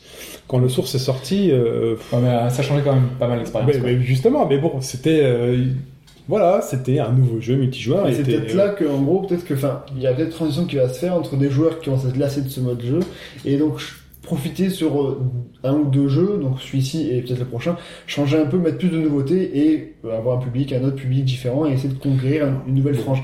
Ce serait un risque, euh, Activision, je pense, ne le prendra pas, mais euh, voilà, donc. Ou alors les gens attendaient le jeu sur Wii U. Ouais, c'est peut-être. Il est sorti sur Wii U. Oui, Oui, aux version. Ouais. Je sais pas trop, enfin j'ai pas vu Non, a de. priori, de- euh, pas tant que ça. Moi, ce Bah, que, ce que alors- j'ai vu, c'est que, enfin, sur le gamepad, euh, Non, oui, non. T'as jamais eu un truc Je parle puissant après, après truc, euh, après, après niveau puissance et niveau immersion de jeu, à ce qui passe quand même, parce que tu peux quand même jouer à deux en, en local. Un sur la télé, un un sur et un sur la télé. Ça, c'est quand même. euh, Ouais. Le mec joue avec sa, le mec joue avec sa sœur, quoi, le- dans la vidéo que j'ai vue. Et la sœur le frag. Non, Donc voilà, en Il tout y a cas, beaucoup de filles qui jouent à- d'ailleurs à, ce jeu-là. hein, Il y a beaucoup tout, hein. de filles qui jouent tout court. Hein. Non, non, mais je veux dire, Au jeu de Black. Ops 2, ça fait très jeu de guerre, de ton Ah, garçon et tout, euh, c'est pas forcément que le cas. Très bien, on continue. Non, c'est bon, c'est juste comme ça. On, Eh peut ben, voir par, euh, par exemple FIFA qui innove chaque année. Pourquoi pas une petite innovation Ah Fin- FIFA euh, Entre le, améliore entre, le, son- entre le 12 et le 13, il y a un changement monstrueux. Enfin, il y a une prise de risque énorme. mais Entre le, entre le 11 et le 12 aussi, il y a eu des prises de risque pour la défense, etc. Ça a accueilli plus ou moins bien. Maintenant, on pourra pas un peu changer Activision. euh, enfin, en, en méga conclusion, pour passer tout à fait à autre chose, c'est qu'est-ce qu'il peut y avoir encore comme nouveauté dans le FPS Point d'interrogation. Bah, je pense qu'ils peuvent euh, bah, déjà changer de nom, faire un White Ops, je sais pas quoi. Il y, a, il y a plein de choses à apporter, hein, vraiment. Enfin, il- euh, je vous in- incite à lire le- l'article de euh, Kago-san sur euh, Gamecult, où euh, il indique est-ce que un- les Japonais pourraient faire le- des FPS et justement les trois seules approches de FPS japonaises étaient vraiment très différents euh, sur la forme. Euh, le personnage, voilà, eux, c'est vraiment pas la guerre pour la guerre, euh, ils ont très peu d'infos de ce côté-là. Donc euh, il indique bien que eux, ils font un truc où la guerre c'est mal entre guillemets. Donc ils ont une approche un peu différente et on a bien vu de toute façon même avec les collaborations avec les sociétés japonaises, on a Metroid Prime, Prime qui est vraiment une approche un peu FPA, donc on a vraiment beaucoup d'aventures. Il y a plein de façons, je pense, de, modifier le FPS et d'aborder ça d'une autre manière, quoi. Peut-être pas avec Call of Duty par contre, mais euh, ça est difficile quand même de changer. ouais. Enfin, généralement, un jeu des japonais dans lequel tu vois à travers les yeux du héros, c'est c'est pour toucher des, des nénés. Excusez-moi, c'est le cliché, mais bon, il existe aussi. Bon, allez, on, on arrête sur ce point-là et euh, on passe au jeu des citations. Ouais, alors, on va essayer d'instaurer un, un jeu de citation. Alors, pour cette semaine, ça va être assez court, hein, parce que j'ai pas pu trouver vraiment. Mais t'en fais pas, on va, on va Donc, se chauffer euh, là-dessus. la, la- bon, déjà, il y en a une qui a été grillée par mon cher euh, collègue Hobbs sur Mirror's Edge 2, donc voilà. Euh, donc, on va faire euh, bah, simplement qui a déclaré que la Wii U a un CPU horrible et lent? Horrible et lent. Ça fait quand même mal Euh, ça. Raymond Domenech, il était beaucoup à l'affiche. Non, tout seul, tout à fait. C'est lui qui a déclaré page 28 du livre. Voilà. Non, On alors, avait parlé de Nasri. Donc en fait c'est un des développeurs de 4A Games qui a fait Metro Last Night, Last Light, euh, qui a donc déclaré à No Gamer, donc s'appelle alors un, monsieur assez facile à prononcer, Oles Shishov, euh, alors. Désolé Ah monsieur oui. si j'ai écorché votre nom, vous pouvez passer euh, nous voir, on vous accueillera avec plaisir, qui a simplement déclaré une phrase qu'a dit, qu'a- donc la Wii U a un CPU horrible et lent. Alors ça s'est un peu confirmé sur pas mal de retours, que c'était très lent, déjà les menus sont très lents aussi, que Moi, le... je voudrais infirmer le contraire parce que justement, les Eurogamer a fait des comparatifs sur Ouais. quasiment tous les jeux et tous les jeux sont beaucoup plus fluides. Sur Darksiders jeux- 2, c'est clair. C'est ça. Euh, sur Dark- Darksiders 2, on a une profondeur de champ qui était accrue. Euh, on a plein de détails qui ont été rajoutés un peu de partout.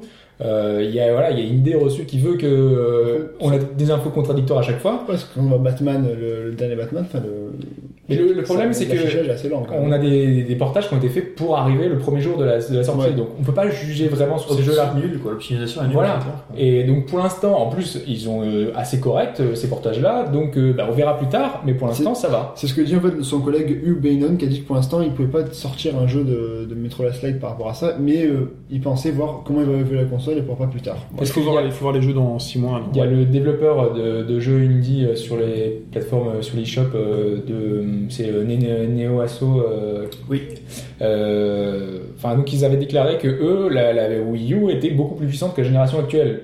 Donc voilà, on a des, déclarations un peu contradictoires. contradictoire. Ouais, Ouais, ouais, parce mais que bon, disent que c'est euh, du en dessous du niveau quand on enfin c'est donc voilà. cas, gros, euh, on ne sait pas.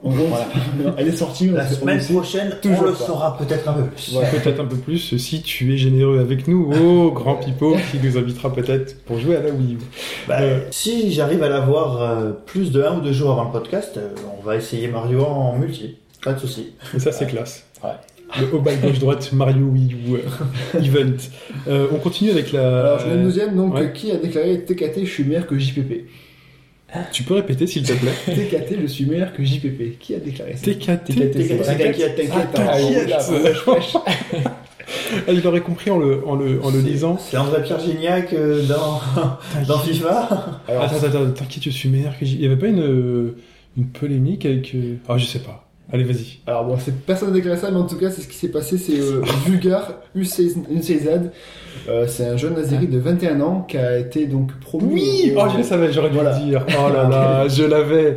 Je l'avais, c'était ça la promu euh, au poste d'entraîneur du FC Bakou en Azerbaïdjan, donc l'un des plus gros clubs d'Azerbaïdjan, euh, qui a justement inscrit la politesse à, à JVP, donc notre très cher champion papa national. euh, il est devenu donc entraîneur à 21 ans, le, le gars, avec seul bagage, qu'est-ce que c'est? Ben, D'avoir passé 10 ans à jouer à Football Manager. Le rêve de Hobbs. Le rêve de- hop, voilà. Il était devenu en février d'année consultant euh, pour l'équipe euh, donc Bakou. Ouais, parce qu'il faut savoir, il débarque pas de nulle part, il fait pas euh, j'ai mon CV, j'ai passé 10 ans sur Voilà, Manager, il a, il a un diplôme de management qui a décroché quand même à l'univers- à l'université de Boston, donc c'est pas euh, voilà, il a quand même. Mais il a aucune expérience professionnelle à part ça, et en gros parce qu'il est bon à, à Football Manager, il est devenu entraîneur et bon, il va avoir beaucoup de boulot parce qu'il il cherche à se qualifier donc euh, en, en Coupe d'Europe. Pour l'instant, le club est, euh, est juste euh, avant-dernier du championnat après 11 journées, donc euh, voilà. Ça va. Mais c'est la première fois qu'un Mais il a peut-être vu le film, là, le stratège, avec Brad Pitt. Il s'est dit, moi aussi, je peux le faire. Mais euh, Mais moi, ce qui m'étonne, l'époque, du coup, c'est- l'avait fait hein, un petit peu de trouver tous les joueurs sur, euh, sur Football Manager. Oui, on en parlait dans le podcast Voilà. dédié. Il y a beaucoup de joueurs, euh, même qui payent euh, ces gars euh, pour, euh, Donc, hop. Pour, pour avoir, euh, pour avoir des marrant infos. parce que c'est bien. Que, il est sans doute très bon en football manager, j'en doute pas. Mais euh, gérer euh, les joueurs, Surtout machin. 21 ans. Bah, il a un diplôme de management. Le management, a mis, Ouais. et le mec, a priori, il a un diplôme de management. voilà, Donc, euh, Oui, mais si, si, euh, son joueur, euh, si son joueur phare vient et se gare sur le parking de la direction, il fait quoi? Ah, eh il ben, si c'est un grand, si c'est un grand dirigeant, il lui dit, bah, écoute, tu vas te garer avec les autres. Parce que le mec il a 21 ans quoi. Imagine un, un gars quand même de la bouteille qui vient, qui arrive, il a 30 ans et il a déjà On va pas parler foot. On peut parler foot sur le forum hein, de baboujoie.fr. Hein, je, je Ah, rappelle. voilà, c'était pour dire Mais ce qui est étonnant, c'est euh, euh, c'est, euh, voilà, c'est Jean-Pierre Papin qui était euh, pressenti pour ce poste-là. On aurait pensé qu'il pouvait peut-être avoir un mieux que- joueur qui a grillé la. C'est fou, c'est fou, je trouve ça énorme. Enfin, ok. Allez, on enchaîne. euh, on va conclure ce podcast avec nos traditionnelles brèves. Et c'est Pipo qui nous ouvre le bal. Alors, la première brève qui a fait cette semaine incroyablement plaisir sur le forum à Gémouron et à Bac à Poix, qu'on a surpris en train de courir tout nu dans les rues de leurs villes respectives, c'est euh, le retour sur euh, 3DS de Space Harrier. Donc, euh, Space Harrier qui est un peu euh, l'original de tous les rail shooters. Donc, euh, vous Oui. aviez des niveaux qui avançaient sur des fonds à damier avec des ennemis sous forme de dragons ou sous forme de trèfles bizarres qui vous attaquaient et vous vous déplaciez euh, dans l'écran. Donc le jeu s'appellera euh, 3D Space Harrier. Il faut savoir que Space Harrier 3D existait déjà. C'était la version 3D du jeu sur euh, Master System avec les horribles lunettes qui se branchaient sur le port euh, cartouche. Pas cartouche, Non, le port carte sur le port Sega Card. Donc on est très content parce que euh, bon, la- la- le rétro fonctionne bien, la nostalgie. Et puis finalement, quand on a vu la réussite des niveaux euh, rail shooter de Kid Kid Icarus, euh, il y a la place pour faire quelque chose dans le monde de Space Harrier. Voilà, donc on est très content. On sait que la 3D, en tout cas, aura sa place. Ouais. euh, Ah, complètement, fait hein. c'est fait pour. Ensuite, Hobbs. Euh, alors moi, il y avait quelques petites, euh, quelques petites preuves qui m'avaient intéressé cette semaine. Notamment, on avait entendu parler d'une mini Wii. Euh, en fait, il y a un site qui a Nintendo anglaise de Mini-Moi. qui a, qui, qui a dit qu'il y aurait éventuellement un, un événement le 7 décembre prochain où Nintendo, Direct. Ouais. Voilà, Nintendo a même plus besoin de faire d'événements. D'ailleurs, cette semaine, ils ont fait un, un Nintendo Direct sans l'annoncer, donc Ouais. c'est génial. Et, euh, et donc là, ils vont faire, euh, donc euh, ils envisageraient de faire une Wii classique, euh, la réduire de volume, un peu comme on a eu avec les PlayStation, par exemple PlayStation 2. Euh, donc euh, à chaque fois, on avait des modèles Ouais. euh, Ouais, ouais. Sony. euh, PlayStation, PlayStation 1. Voilà. C'est déjà pas très grande quand même la Wii. Hein. C'est pas comme si t'allais. Voilà, donc on sait pas trop, bah, parce qu'on sait que la Wii a un petit peu, enfin les ventes déclinent énormément hein, ces derniers C'est temps. bizarre. Donc euh, voilà, peut-être pour relancer, on sait que c'est une machine qui a eu beaucoup de succès, euh, peut-être un moyen de- de- d'en faire quelque chose de spécial. Vu Nintendo aussi, hein, fait beaucoup de Wii moins chère. ses consoles. Bah, c'est un peu, euh, j'en profite pour placer une rumeur qu'on a entendue sur la Xbox, il paraîtrait que Microsoft envisagerait de sortir une set-top box, euh, donc une Xbox, mais sans la partie euh, jeu ou alors euh, amoindrie. Mais ça serait plus logique euh, dans, dans l'esprit parce que Microsoft essaye de conquérir les salons, euh, Mm. donc en proposant une, une alternative multimédia dans le salon euh, pour proposer euh, Xbox Music, euh, Xbox Vidéo, euh, tous les services Xbox qui vont autour. Et donc, euh, bah, ça irait dans cette logique-là. euh, un peu pour concurrencer l'Apple TV ou des, des, Ouais, des ouais. choses dans, dans le même genre. Euh, alors que là, Nintendo, bon voilà, l'intérêt, ça sera vraiment de relancer un peu le, le- la Wii, euh, qui est un gros succès et qui peut encore marcher euh, à, pas- à bas prix euh, en, parallèle. Au Brésil, par exemple. Au Brésil, voilà. Non, mais il y a quand même des. Enfin, on pourrait en reparler, mais plus tard. Il y a quand même des très très très bons jeux sur Wii Ah oui. qui ont été un peu euh, effacés, je dirais, par la masse des grosses merdes qui sont sorties dessus. Et euh, vu- enfin voilà, par exemple, euh, si vous avez jamais fait Xenoblade Chronicles, euh, achetez-le et faites-le. Vous en avez pour 120 heures. quoi. Il n'y a pas avoir tant que ça des bons jeux sur les mêmes gros jeux qu'on ressort à chaque Euh, fois. Bah oui, les il y Xenoblade en a une Chronicles. dizaine, hein. Oui, voilà. On peut commencer à... J'ai mon t-shirt Nintendo aujourd'hui, donc je peux dire que Ça ne cautionne rien. Hop, continue. Euh, Il y a une autre chose, il y a la démo de Devil May Cry, donc de DMC, hein, qui a été renommé DMC, bizarre. Run le- DLC. Oh, joli. Euh, J'aime beaucoup. Maya Adidas. Ouh. Allez. Euh, et donc voilà, pour le reboot de la série, si vous voulez essayer voir ce que donne ce nouveau Dante, euh, on a donc euh, bah, deux niveaux, le didacticiel et un boss. Euh, donc euh, ça fait 1,5 giga, c'est dispo depuis cette semaine. Oh.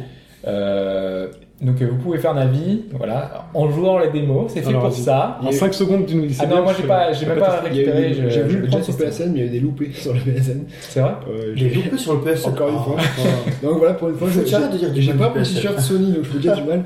Euh, non, oui, euh, j'ai voulu le prendre, mais ça n'a pas marché plusieurs Parce qu'ils fois. a- ils en ont vraiment besoin d'en parler parce que le jeu sort le 15 janvier, Bah, donc ça arrive.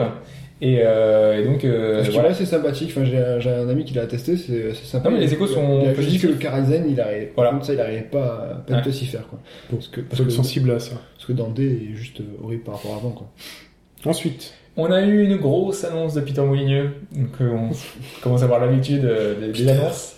Euh, mais là, il a fait euh, une arrivée fracassante sur Kickstarter pour un projet de hum, voilà là où il est le meilleur pour un good game et euh, un retour aux sources. Euh, il a indiqué qu'il voulait que son jeu soit un petit peu euh, qu'il ait la- les, des batailles un petit peu comme euh, Dungeon Keeper, euh, le, le monde changeant comme Black and White, euh, qu'on ait le- l'esprit de Populous. Donc euh, quand on a ces- tout ça réuni, voilà, c'est- on, on peut s'imaginer monts et Des merveilles. petites mascottes à nourrir aussi. Je pense qu'il a vu From Dust et qu'il était deg en fait. Quoi.